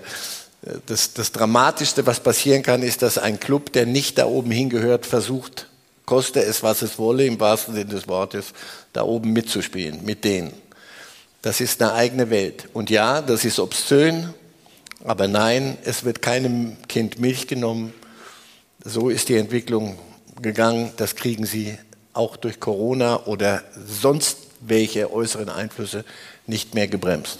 Wenn die, die Kataris haben, glaube ich, 1,5 Milliarden, ich weiß nicht, was diese WM gekostet hat. Es ist wurscht, weil sie sagen, hä? acht Stadien, wo wir nicht zehn machen. So. Allerdings, wie gesagt, führt das dazu, dass die Schere auseinandergeht. Das können Sie einem normalen Fan, so wie wir vorhin über den Fan gesprochen haben, das können Sie dem nicht mehr vermitteln. Deswegen sollte der sich von da oben verabschieden. Das wird nicht sein Fußball sein. Das wird der Fernsehfußball Mitte der Woche und alles andere holst du dir woanders. Also ja, nein, das ist ja, nein, nein, nein. Das lässt sich nicht mit nichts rechtfertigen, außer das Geld ist da. Weitere Fragen? Ja. Äh, ja. Hier ist noch eine Frage. Bei mir geht es einen Tick schneller. Servus. Ähm, zwei kurze Fragen nur. Ähm, wenn wir an die äh, Kommentatoren von 54 oder von 2014 denken, Herr Reif, hier oben links bin ich. Ähm, welches hätten Sie gerne moderiert und wie hätte sich das bei Ihnen angehört? Nochmal, ich habe die, die Frage dann nicht mehr verstanden. WM 54 oder 2014, die Kommentatoren sind ja legendär. Wie hätten Sie das gemacht? Welche hätten Sie lieber kommentiert? Welche WMs? Nein, welches Tor bei der WM im Finale 54 oder 2014? Also entweder aus dem Hintergrund könnte, Punkt, Punkt, Punkt, oder mach ihn, mach ihn. Ja, mach den. Ich habe schon viele Fragen gehört zu dem Thema, aber das ist, das ist die, das ist die, die, da muss man am längsten drüber nachdenken. Ich habe andere kommentiert. Das ist, die, die waren gut kommentiert ich habe es immer geschätzt, wenn ich irgendwo gehört habe, wenn etwas gepasst hat. Und dieses, dieses Rahn-Ding kann ich Ihnen jetzt, ich, jeder, der alt Gnade der frühen Geburt hat, das noch halbwegs irgendwo gehört, mitgekriegt zu haben. Und sei es im Nachhinein, kann Ihnen das erzählen. Und das, was der Tom Bartels gemacht hat mit dem, mit dem Götze-Tor, wunderbar, wund, präzise, präzise sehr gut. Also ich habe genug Tore kommentiert. Ich habe da keinen, kein, fühle da keinen Nachholbedarf. Ich weiß das sehr gut zu schätzen, wenn einer das kann. Da vorne in der zweiten Reihe war eine Frage. Er kommt. Hallo Herr Reif, ich komme gebürtig aus der Palt. Lebe am Bodensee aber jetzt schon einige Jahre, bin jahrzehntelanger FCK-Fan, Mitglied, Dauerkarteninhaber. Und ähm, jetzt ist die Zeit nicht mehr so viel dahin zu fahren, aber wir diskutieren auch aktiv in der Fanszene das Thema 50 plus 1. Im Kicker ist heute ein sehr interessanter Bericht, dass sich jetzt das Kartellamt damit auch beschäftigt. Meine oder unsere Frage auch von unserem Fanclub, wie stehen Sie dazu? Das Kartellamt wird sich nicht damit befassen. 50 plus 1, ähm, der, der Club muss die Mehrheit behalten und es kann kein Investor kommen und einen Club übernehmen. Es sei denn, es ist Paris Saint-Germain und es sind die Kataris oder die Bayern mit dem heiligen 50 plus 1, die haben Investoren, die kriegen das anders geregelt. Wenn das, was, was die Lufthansa, was Audi, ähm, Telekom, was die bei den Bayern Adidas an Anteilen erworben haben, ob das noch die reine Lehre ist, weiß ich nicht. Also, und wieder sind wir an der Stelle, die Schere geht auseinander. Wenn Sie mitspielen wollen, Mittwochabends Richtung Super League, dann wird das mit 50 plus 1 nicht gehen. Ganz einfach nicht gehen, weil Sie das Geld nicht haben, um solche obszönen Dinge zu machen, wie sie Paris hinkriegt, wie sie Newcastle hinkriegt, Manchester City hinkriegt auch die Bayern, auch, auch RB Leipzig und so, das kann man ja verteufeln, das muss einem ja nicht gefallen. Nur, dass die spielen nach anderen Regeln. Wenn sie 50 plus 1 als Regel haben wollen, erstens kartellamtlich freie Marktwirtschaft, dann muss es dann doch schon die reine Lehre sein, nicht ein bisschen schwanger. Ähm, ich glaube, dass das auf Dauer nicht zu halten sein wird. Aber ein Club für sich selber kann sagen, wir bleiben ein Mitgliederverein. Allerdings musst du dann, lassen Sie es mich extrem machen, die Bayern werden irgendwann mal auch an die Grenze kommen. Und sie sind jetzt schon ziemlich nah dran, dass sie ihren, ihren Publikum sagen müssen, pass auf, wir machen das nicht mit, was Paris macht oder Manchester City macht. Frage, können wir dann noch die Champions League gewinnen? Antwort, ich fürchte nein. Aber wir können mitspielen bis, sagen wir mal, April. Aber danach verabschieden sich die, die Obszönen. Wenn du, da musst du die Grundsatzentscheidung treffen. Deswegen, ich, ich stehe gar nicht, zu, zu gar nichts dazu. Ich sage nur, bitte realistisch bleiben und nicht äh, Clubs in Versuchung führen, koste es, was es wolle, wir kriegen den Spagat irgendwie hin. Den kriegst du nicht hin, nicht mehr. Dankeschön. Weitere Fragen? Hier links ist auch noch. Am besten aufstehen, dann, dann sieht die Kollegin. ja, ich würde äh, auch direkt dran anschließen. Ähm, und zwar, ich bin zwar eigentlich auch ein Gegner der 50 plus 1 Regel. Ich habe mal bei äh, Professor Thürell auch im Forschungsprojekt darüber geschrieben. Aber so wie Sie es jetzt erzählen und auch wie Sie sagen, es gibt nur noch, eigentlich gibt es nur vier eine in England, ist es dann nicht eigentlich schon zu spät, die 50 plus 1 Regel überhaupt noch abzuschaffen? Und liegt es gar nicht mehr an solchen Regeln, sondern ist das System schon so weit, dass Sie sagen, es geht nur noch über Imagekampagnen. Es, ist gar kein, es geht gar nicht mehr darum, irgendwann mal profitabel zu werden, sondern ähm, ja, es entwickelt sich eigentlich ein ganz neues Konstrukt, was so in der Form auch komplett neu ist. Aber nicht flächendeckend, sondern in der Spitze. Und zwar Spitze jetzt nicht äh, qualitativ, sondern nur damit der, der, Unterschied zwischen Real Madrid, äh, Manchester City, Paris, Bayern und Union Berlin und Freiburg. Ähm, ja, das entwickelt sich da oben hin und Sie sagen nicht profitabel, das mache ich Ihnen vor. Was die, was die Geld verdienen werden, was das Fernsehen weltweit zahlen wird für so eine Liga. Die werden so von, die glauben gar nicht, wie die profitieren werden. Aber sie werden nach anderen Regeln das Ganze spielen als Freiburg. Freiburg hat aber seinen Platz. Gehen Sie mal dahin. Das ist ich kenne die handelnde Person, das ist ein, das reine Vergnügen. Aber die werden nicht deutscher Meister. Und wenn du in einem Wettbewerb spielst, wo du niemals die Chance hast, irgendwie zu gewinnen, möglicherweise passiert es in dem Jahr, aber dann Nachher auf. ich ich würde es mir so wünschen, weil ich, wie gesagt, sehe, wie Menschen dort, aber die sind bei Verstand. Die sagen, wenn wir absteigen, dann steigen wir halt ab, dann steigen wir nächstes Jahr wieder auf. Aber wir machen nicht diesen Wahnsinn mit. Aber dieser Wahnsinn wird profitabel. Das ist ja das Schlimme. Es, moralisch sich aufmandeln würde ich auch gerne. Aber es führt zu nichts. Ich kann den Kataris nicht vorwerfen, dass sie so viel Erdgas haben und, und das zu, zu Höchstpreisen verkaufen können, damit so viel Geld haben, dass sie gar nicht wissen, wohin damit. Und die sagen doch, fürs Image müssen wir ein bisschen was machen. Na, dann kaufen wir uns einen Fußballclub. Sehen Sie, das sind Welten, die da auseinanderdriften. Aber es wird nicht unprofitabel da oben, glauben Sie es mir. Aber ah, da, da hinten zuerst die Frage. Ja. Direkt hinter Ihnen. Ah, oder? Glaub, ah, da. Ah, oh ja, sorry. Entschuldigung. Hallo? Ah, perfekt. Ähm, meine Frage ist vielleicht ein bisschen schwer abzuschätzen und auch kontrovers. Nur ich würde gerne von Ihnen hören, wie einflussreich Sepp Blatter Ihrer Meinung nach in seiner 17-jährigen Amtszeit auf politischer Ebene war.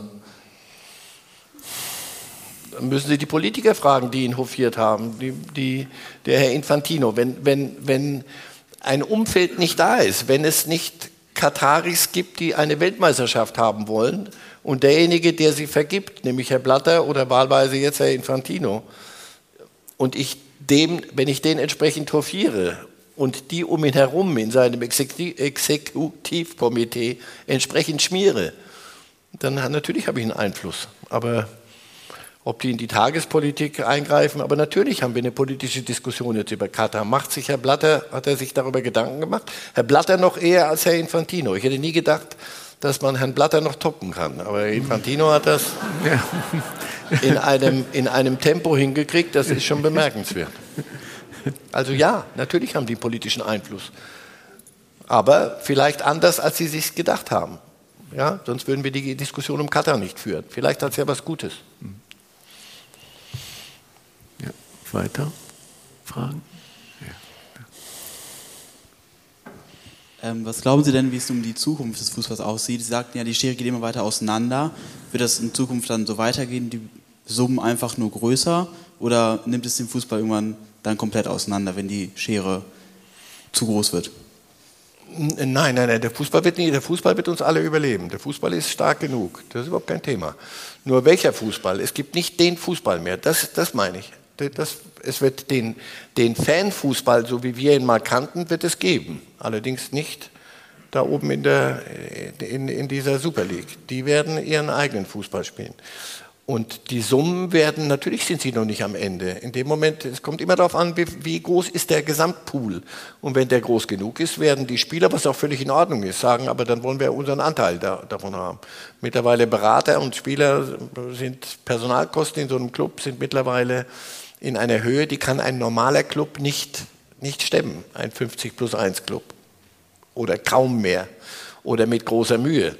Eintracht. Eintracht, das, was sie jetzt hinkriegt, ist die oberste Spitze. Und die sind klug genug. Früher gab es Leute bei der Eintracht, die wollten es zwingen. Heute, die sind, haben begriffen, das, was wir jetzt machen, ist so gut und dabei müssen wir es belassen. Wenn wir den nächsten Schritt gehen, machen wir uns kaputt weil wir das, die Ressourcen nicht haben. Es sei denn, Commerzbank, Deutsche Bank und die, die, die Banken in Frankfurt, um bei dem Beispiel zu bleiben, sagen, hey, weißt du was, dann mal rein damit. Äh, um, diese, um das mit der Super League nochmal klar zu machen. Nochmal, es klingt so, als sei ich, der, sei ich ein bezahlter Promoter dieser Super League. Nur, ich habe nur irgendwann aufgehört, an, an, an den Osterhasen zu glauben. Ich, ich bin überzeugt davon, dass der FC Basel, gar nicht weit weg von hier, äh, in der Super League mitspielen wird. Der FC Basel, und zwar mit genau denselben Möglichkeiten wie Paris Saint-Germain oder wie Bayern München. Warum? Weil wenn die Pharmakonzerne dort sagen, du, global gibt es nichts Besseres als Fußball, guck mal, da ist das Bällchen, so viele gucken nach dem Bällchen, schau da, Bällchen, dann werden die, wenn die voll einsteigen, kannst du den FC Basel von heute auf morgen hat das noch was mit Tradition zu tun? Nein. Aber du kannst den FC Basel von heute auf morgen auf die Landkarte setzen, so wie, wie Red Bull äh, Leipzig auf die Landkarte gesetzt hat. Im Übrigen, fahren Sie mal nach Leipzig. Die Menschen sind happy, dass sie den Club da haben jetzt. weil sie, das gibt ihnen, gibt ihnen wieder auch Selbstwertgefühl in dieser Stadt. Dieser, dieser Fußballclub hat dort seinen Platz. Deswegen alle, die da rummoralisieren und sagen, das ist aber kein Traditionsclub. Der erste FC Kaiserslautern war lange ein Traditionsclub in der dritten Liga. Das ist nicht lustig. Zwei, nein, nein, die waren in der dritten Liga, Herr Kollege. Und zwar so ein Stück davor in die vierte Liga abzuschmieren. Jetzt sind wir Zweitligist und sind ganz toll. Und so soll es ja auch sein. Aber lassen Sie uns den FCK nicht. Nee, es kommt nicht FCK. Ich habe eine sportliche Frage zu unserer Mannschaft. Mhm. Ähm, wenn man sich den Kader so anguckt, haben wir ja eigentlich bis auf den Füllkrug keinen richtigen Neuner drin. Einen klassischen Neuner, wie früher Miro Glose, Gomez Mokoko. etc. Jokoko ist 17 und ja. Ähm, meinen Sie, dass was Coach Hansi vorhat, einen Bayern-Block zu machen, zwei Sechser, Goretzka und Kimmich, das Richtige ist? Und wen stellen wir vorne rein? Oder wird es so eine falsche Neun wie der Götze oder Sané? Wie ist da Ihre Meinung? Also die, die, die falsche Neun wird der Havertz und dahinter hast du Musiala und Sané und Gnabry und die werden rotieren, so wie sie das beim FC Bayern auch hinkriegen. Es sei denn, du brauchst dann, weil alles nicht mehr funktioniert, Chupamoting oder du brauchst Füllkrug oder Mukoko. Da bin ich noch am skeptischsten, dass du einem 8, der wird 18 beim ersten Spiel, dass du einem 18-Jährigen sagst, jetzt kommst du rein und drehst ein WM-Spiel.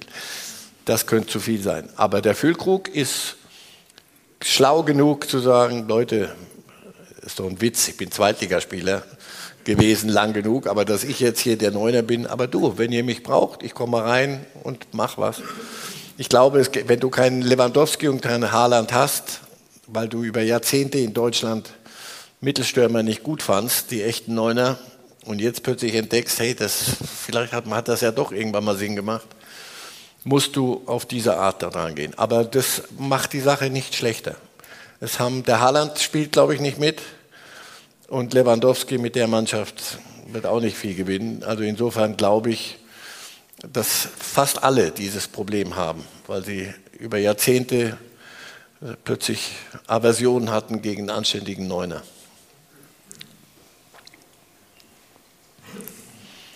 Jetzt ja. haben wir auch das noch geklärt. Da hinten ist auch noch eine Frage. Oben.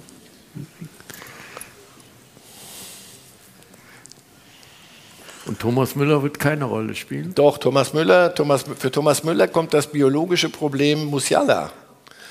Dass der Musiala genau die Position spielt, die Thomas Müller immer gespielt hat. Aber er ist schlau genug, alt genug, clever genug und gut genug, dass er seinen Platz noch, noch finden glaube ich auch. Mhm. Ganz sicher. Mhm. Guten Abend, also ich bin hier. Ich hätte mal noch eine kleine Frage so ähm, zu so Regeländerungsideen. In letzter Zeit kamen ja Sachen auf wie zweimal 30, also zweimal 30 Minuten statt zweimal 45 Minuten, weil dann mehr Action wäre, die Profis nicht mehr so lange Pausen bräuchten mal zum Ausruhen und so. Oder auch diese Amerikanisierung, Challenges einzupacken, wo die Coaches quasi sagen können, das war jetzt aber ein Foul oder keine rote oder sonst was, also rote Karte. Ähm, was sagen Sie dazu? Ich glaube, dass sich ein paar Dinge nicht, nicht aufhalten lassen und ähm, sich blind stellen. Also der VAR oder der, der, der Video Assistant äh, ist nur deshalb in der Diskussion, weil, er, weil die, die ihn bedienen, zu schlecht sind. Einfach, einfach nicht gut genug, das zu machen. Du musst wie überall im Leben Qualität hinkriegen. Die Sache selber lässt sich nicht mehr zurück Schraube und es ist auch nicht niemandem zu vermitteln. Wenn du im Stadion bist und hast dein Handy dabei und du kannst in Echtzeit gucken und der einzige Depp wäre der Schiedsrichter, das kannst du auf Dauer nicht machen. Also musst du die Dinge äh, in die richtige Richtung äh, führen. Technisch wird es besser werden immer noch. Es wird dazu kommen, dass ein Schiedsrichter erklärt, warum er das jetzt so gesehen hat. Und diese Challenge ist, ist ein Hilfsmittel, um eben die, die es nicht gut machen, zu unterstützen. Und ich habe auch nichts dagegen, wenn, wenn ein, ein, Trainer sagen kann, Leute, ich möchte, dass der Schiedsrichter sich das anguckt. Aber ich möchte, dass er auch bestraft wird oder seine Mannschaft bestraft wird, wenn er nur das Spiel unterbrechen wollte. Also muss man Regularien finden, das wird es geben. Ähm, ansonsten reine Spielzeit halte ich für eine gute, wäre eine gute Entwicklung. Und nicht zweimal 30, sondern bleiben, wie es ist. Bitte nichts, nichts verkomplizieren. Fußball war immer so erfolgreich, weil es so schrecklich einfach war, das, das Gewirke.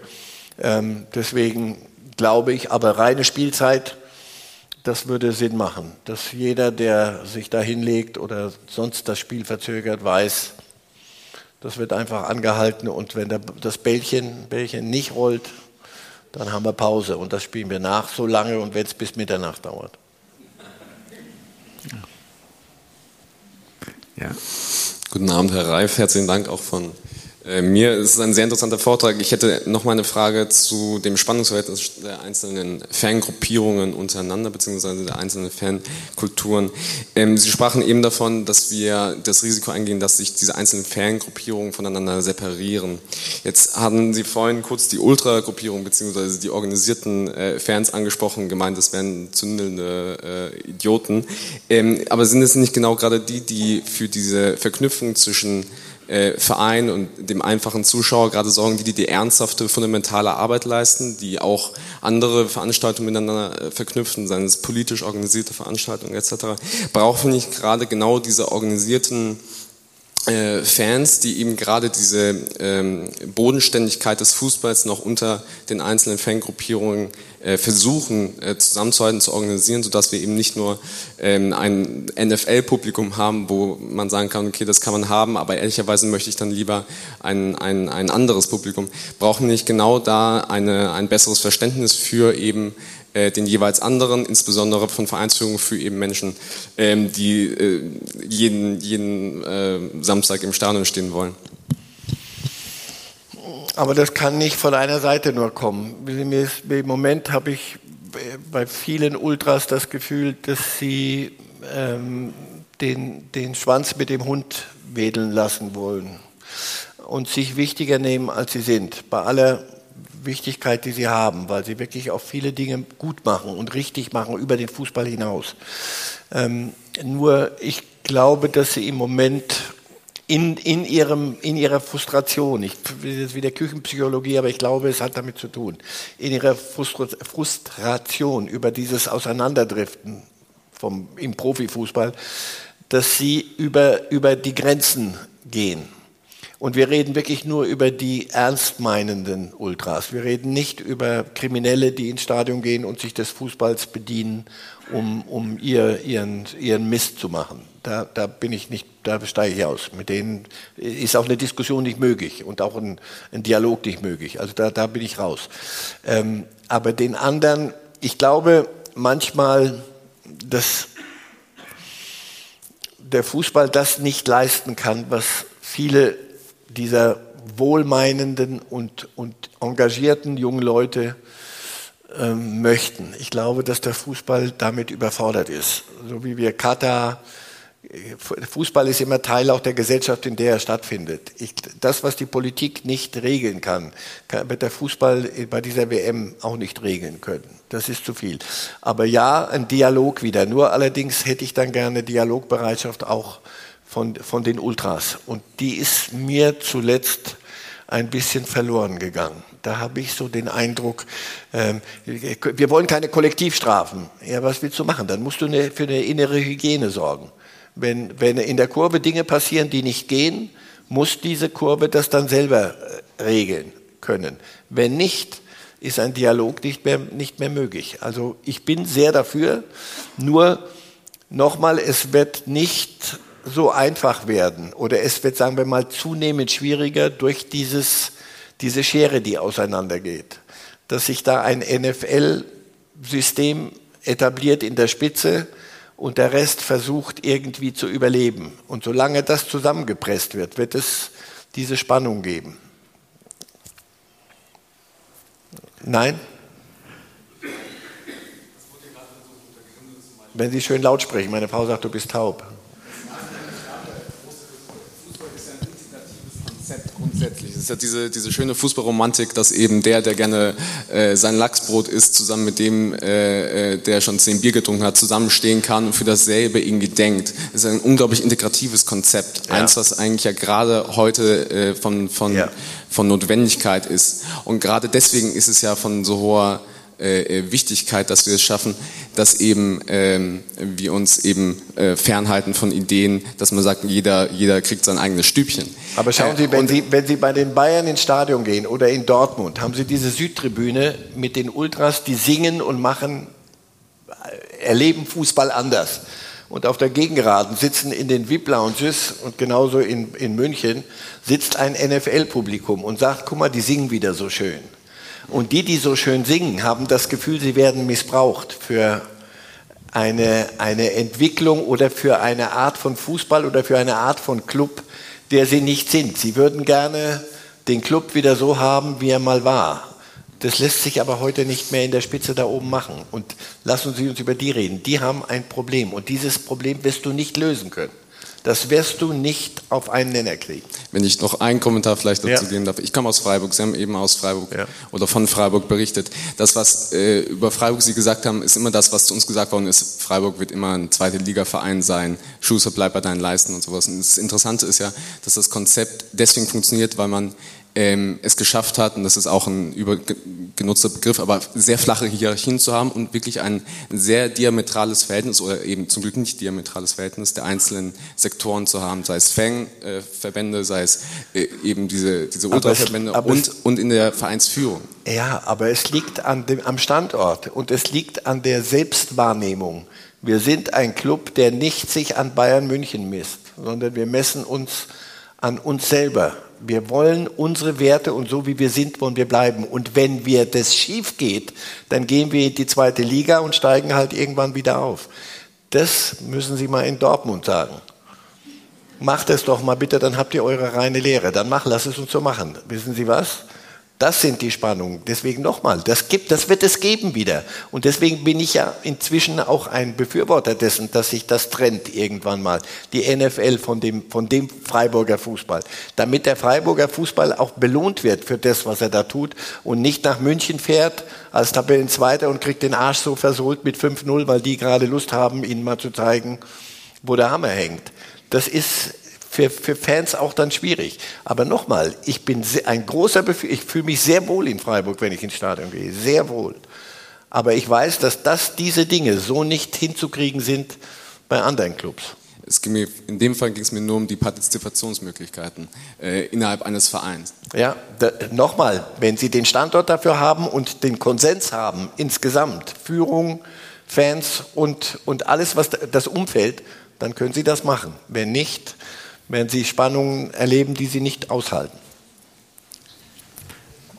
Ja, ich Ja. glaube, wir sind Mitternacht, Dr. Schweizer. Nee. ja, fast mit der Zeit zu Ende. Eine Frage noch, ja. Letzte Frage. Ja, meine Frage ist nochmal im Bereich Frauenfußball. Was ich vorhin rausgehört habe bei Ihnen, war dieses Equal Pay, dass das wohl keinen Sinn macht. Ähm, Solange nicht dasselbe eingespielt wird. Genau. Und da, Da schließt sich wieder. meine Frage an, wenn die Frauen sagen, ich muss neben meinem Profifußball in Anführungszeichen noch eine Arbeit nachgehen, dann wird wahrscheinlich die Leistung nie so hoch sein, dass finanziell das eingespielt wird. Und das führt, glaube ich, eher da dazu, dass andere Länder, die da vielleicht eher an Equal Pay oder an eine normale Bezahlung, dass man eben keinen Nebenjob machen muss, um Profifußballerin zu sein, dass dann talentierte deutsche Fußballerinnen eben nach England gehen oder in die USA gehen oder sonst was gehen. Also insofern finde ich, wäre schon mal noch mal meine Nachfrage, ob es nicht doch Sinn macht, die Gelder ein bisschen anders zu verteilen, auch von, es gibt ja auch viele Männer-Bundesliga-Profis, die sagen, hätte ich nichts dagegen, wenn ein Teil von meinem Gehalt zur Förderung solcher Strukturen oder solcher Bezahlungsmodelle, wie auch immer, äh, geschaffen werden, damit die Leistung hochkommt und damit die Sponsoren aufspringen. Also das wäre die erste Nachfrage. Dann, ich will nicht klugscheißerisch sein, aber es war jetzt zwei, dreimal in den Einführungen. Also dies, in England war die Europameisterschaft der Frauen, nicht die Weltmeisterschaft. Das wollte ich noch anmerken. Ja, und ähm, das war schon. Gut. Zum Punkt 2, Sie haben recht. Zum Punkt 1, den Spieler zeigen Sie mir, der sagt, ich habe nichts dagegen, dass ein Teil meines Gehalts für unsere Frauenmannschaft äh, verwendet wird. Das sind so Dinge, die, die, die helfen nicht. Ähm, und zwischen Equal Pay und mehr Aufwand und mehr Engagement, auch finanziell von Clubs, ist ein Riesenspektrum. Und da wird es nicht darum gehen, äh, Haltungsnoten zu verteilen und politisch korrekt zu sein, sondern jeder Club wird sich überlegen, haben wir was davon? Haben wir was von dem Frauenfußball? Und ja, aber dann musst du natürlich entsprechende Strukturen schaffen. Wenn wir Sponsoren haben wollen, wenn wir Fernsehverträge haben wollen, dann müssen wir die Qualität entsprechend hochhalten und dann müssen wir mehr als 1500 Zuschauer generieren. Der, der Schnitt in der Frauenbundesliga ist bei 871 Zuschauern. Das können Sie nicht mit Equal Pay machen, das können Sie dann auch nicht, nicht mit, mit sehr viel mehr Engagement. Da werden Clubs sagen, das schaffe ich nicht. Und das, so ist freie Marktwirtschaft. Also deswegen nochmal, bevor wir, müssen, wir schon die Kategorien trennen. Aber ich glaube sehr wohl, dass da ein Potenzial da ist, wie bei dieser Europameisterschaft zu sehen war. Und dass sich das durchaus auch in Männerköpfen und vereinsverantwortlichen Köpfen festgesetzt hat. Und wenn die die Chance sehen werden, und dann wird, wird man ihnen erklären, dazu müssen wir aber Notwendigkeiten erfüllen. Das heißt, Trainingsbedingungen schaffen, ein, ein Umfeld schaffen und auch ein, ein, ein Honorar und Geld zahlen, was einer, einem, einem Mädchen, einer Frau ermöglicht, Profifußball zu spielen. Nicht in den Gehaltssphären von Mbappé, aber irgendwo so, dass das, dass das ein Beruf ist. Berufsfußball, nicht mehr, nicht weniger. Ich glaube, dass das eine schrittweise Entwicklung sein wird, aber ich bin nicht so skeptisch. Ich glaube, dass sich diese Kosten-Nutzen-Rechnung durchsetzen wird und dass man dann auch eine Kausalkette hinkriegt. Also wenn wir mehr investieren, kriegen wir auch mehr raus. Nur auf Equal Pay, das halte ich für illusorisch. Ja, vielen Dank. Vielen Dank auch insgesamt für die Diskussion. Wir mussten jetzt um 9 Uhr, da hinten war noch eine Frage, aber ich glaube, wir müssen jetzt gerade aufhören. Vielleicht können Sie nachher die Frage noch mal kurz eben auch bilateral stellen. Vielen Dank, Herr Reif. Also wir haben natürlich uns auch was überlegt. Oh. Oh. Hier gibt es, den was können zum Sie Anziehen. das ist ein Hoodie, den können Sie vielleicht tragen bei einem der Fußballspiele dann auch die Sie im Fernsehen tun dürfen. Sehr schön. Dazu noch etwas Zeppelin-mäßiges. Zepp, ein Praline in Zeppelin-Form. Das ist sehr schön kurz gesprungen, gefällt mir. Und Kaffee. Ein Kaffeebecher. Becher. Entschuldigung. Und, krieg Und ich die Tütchen kriegen Sie auch? natürlich auch. Dankeschön. Also. Herzlichen Dank. Reich beschenkt ziehe ich von dann. Vielen Dank für Ich die danke. Diskussion und vielen Dank, dass Sie bei uns waren. Sehr gern. Vielen Dank.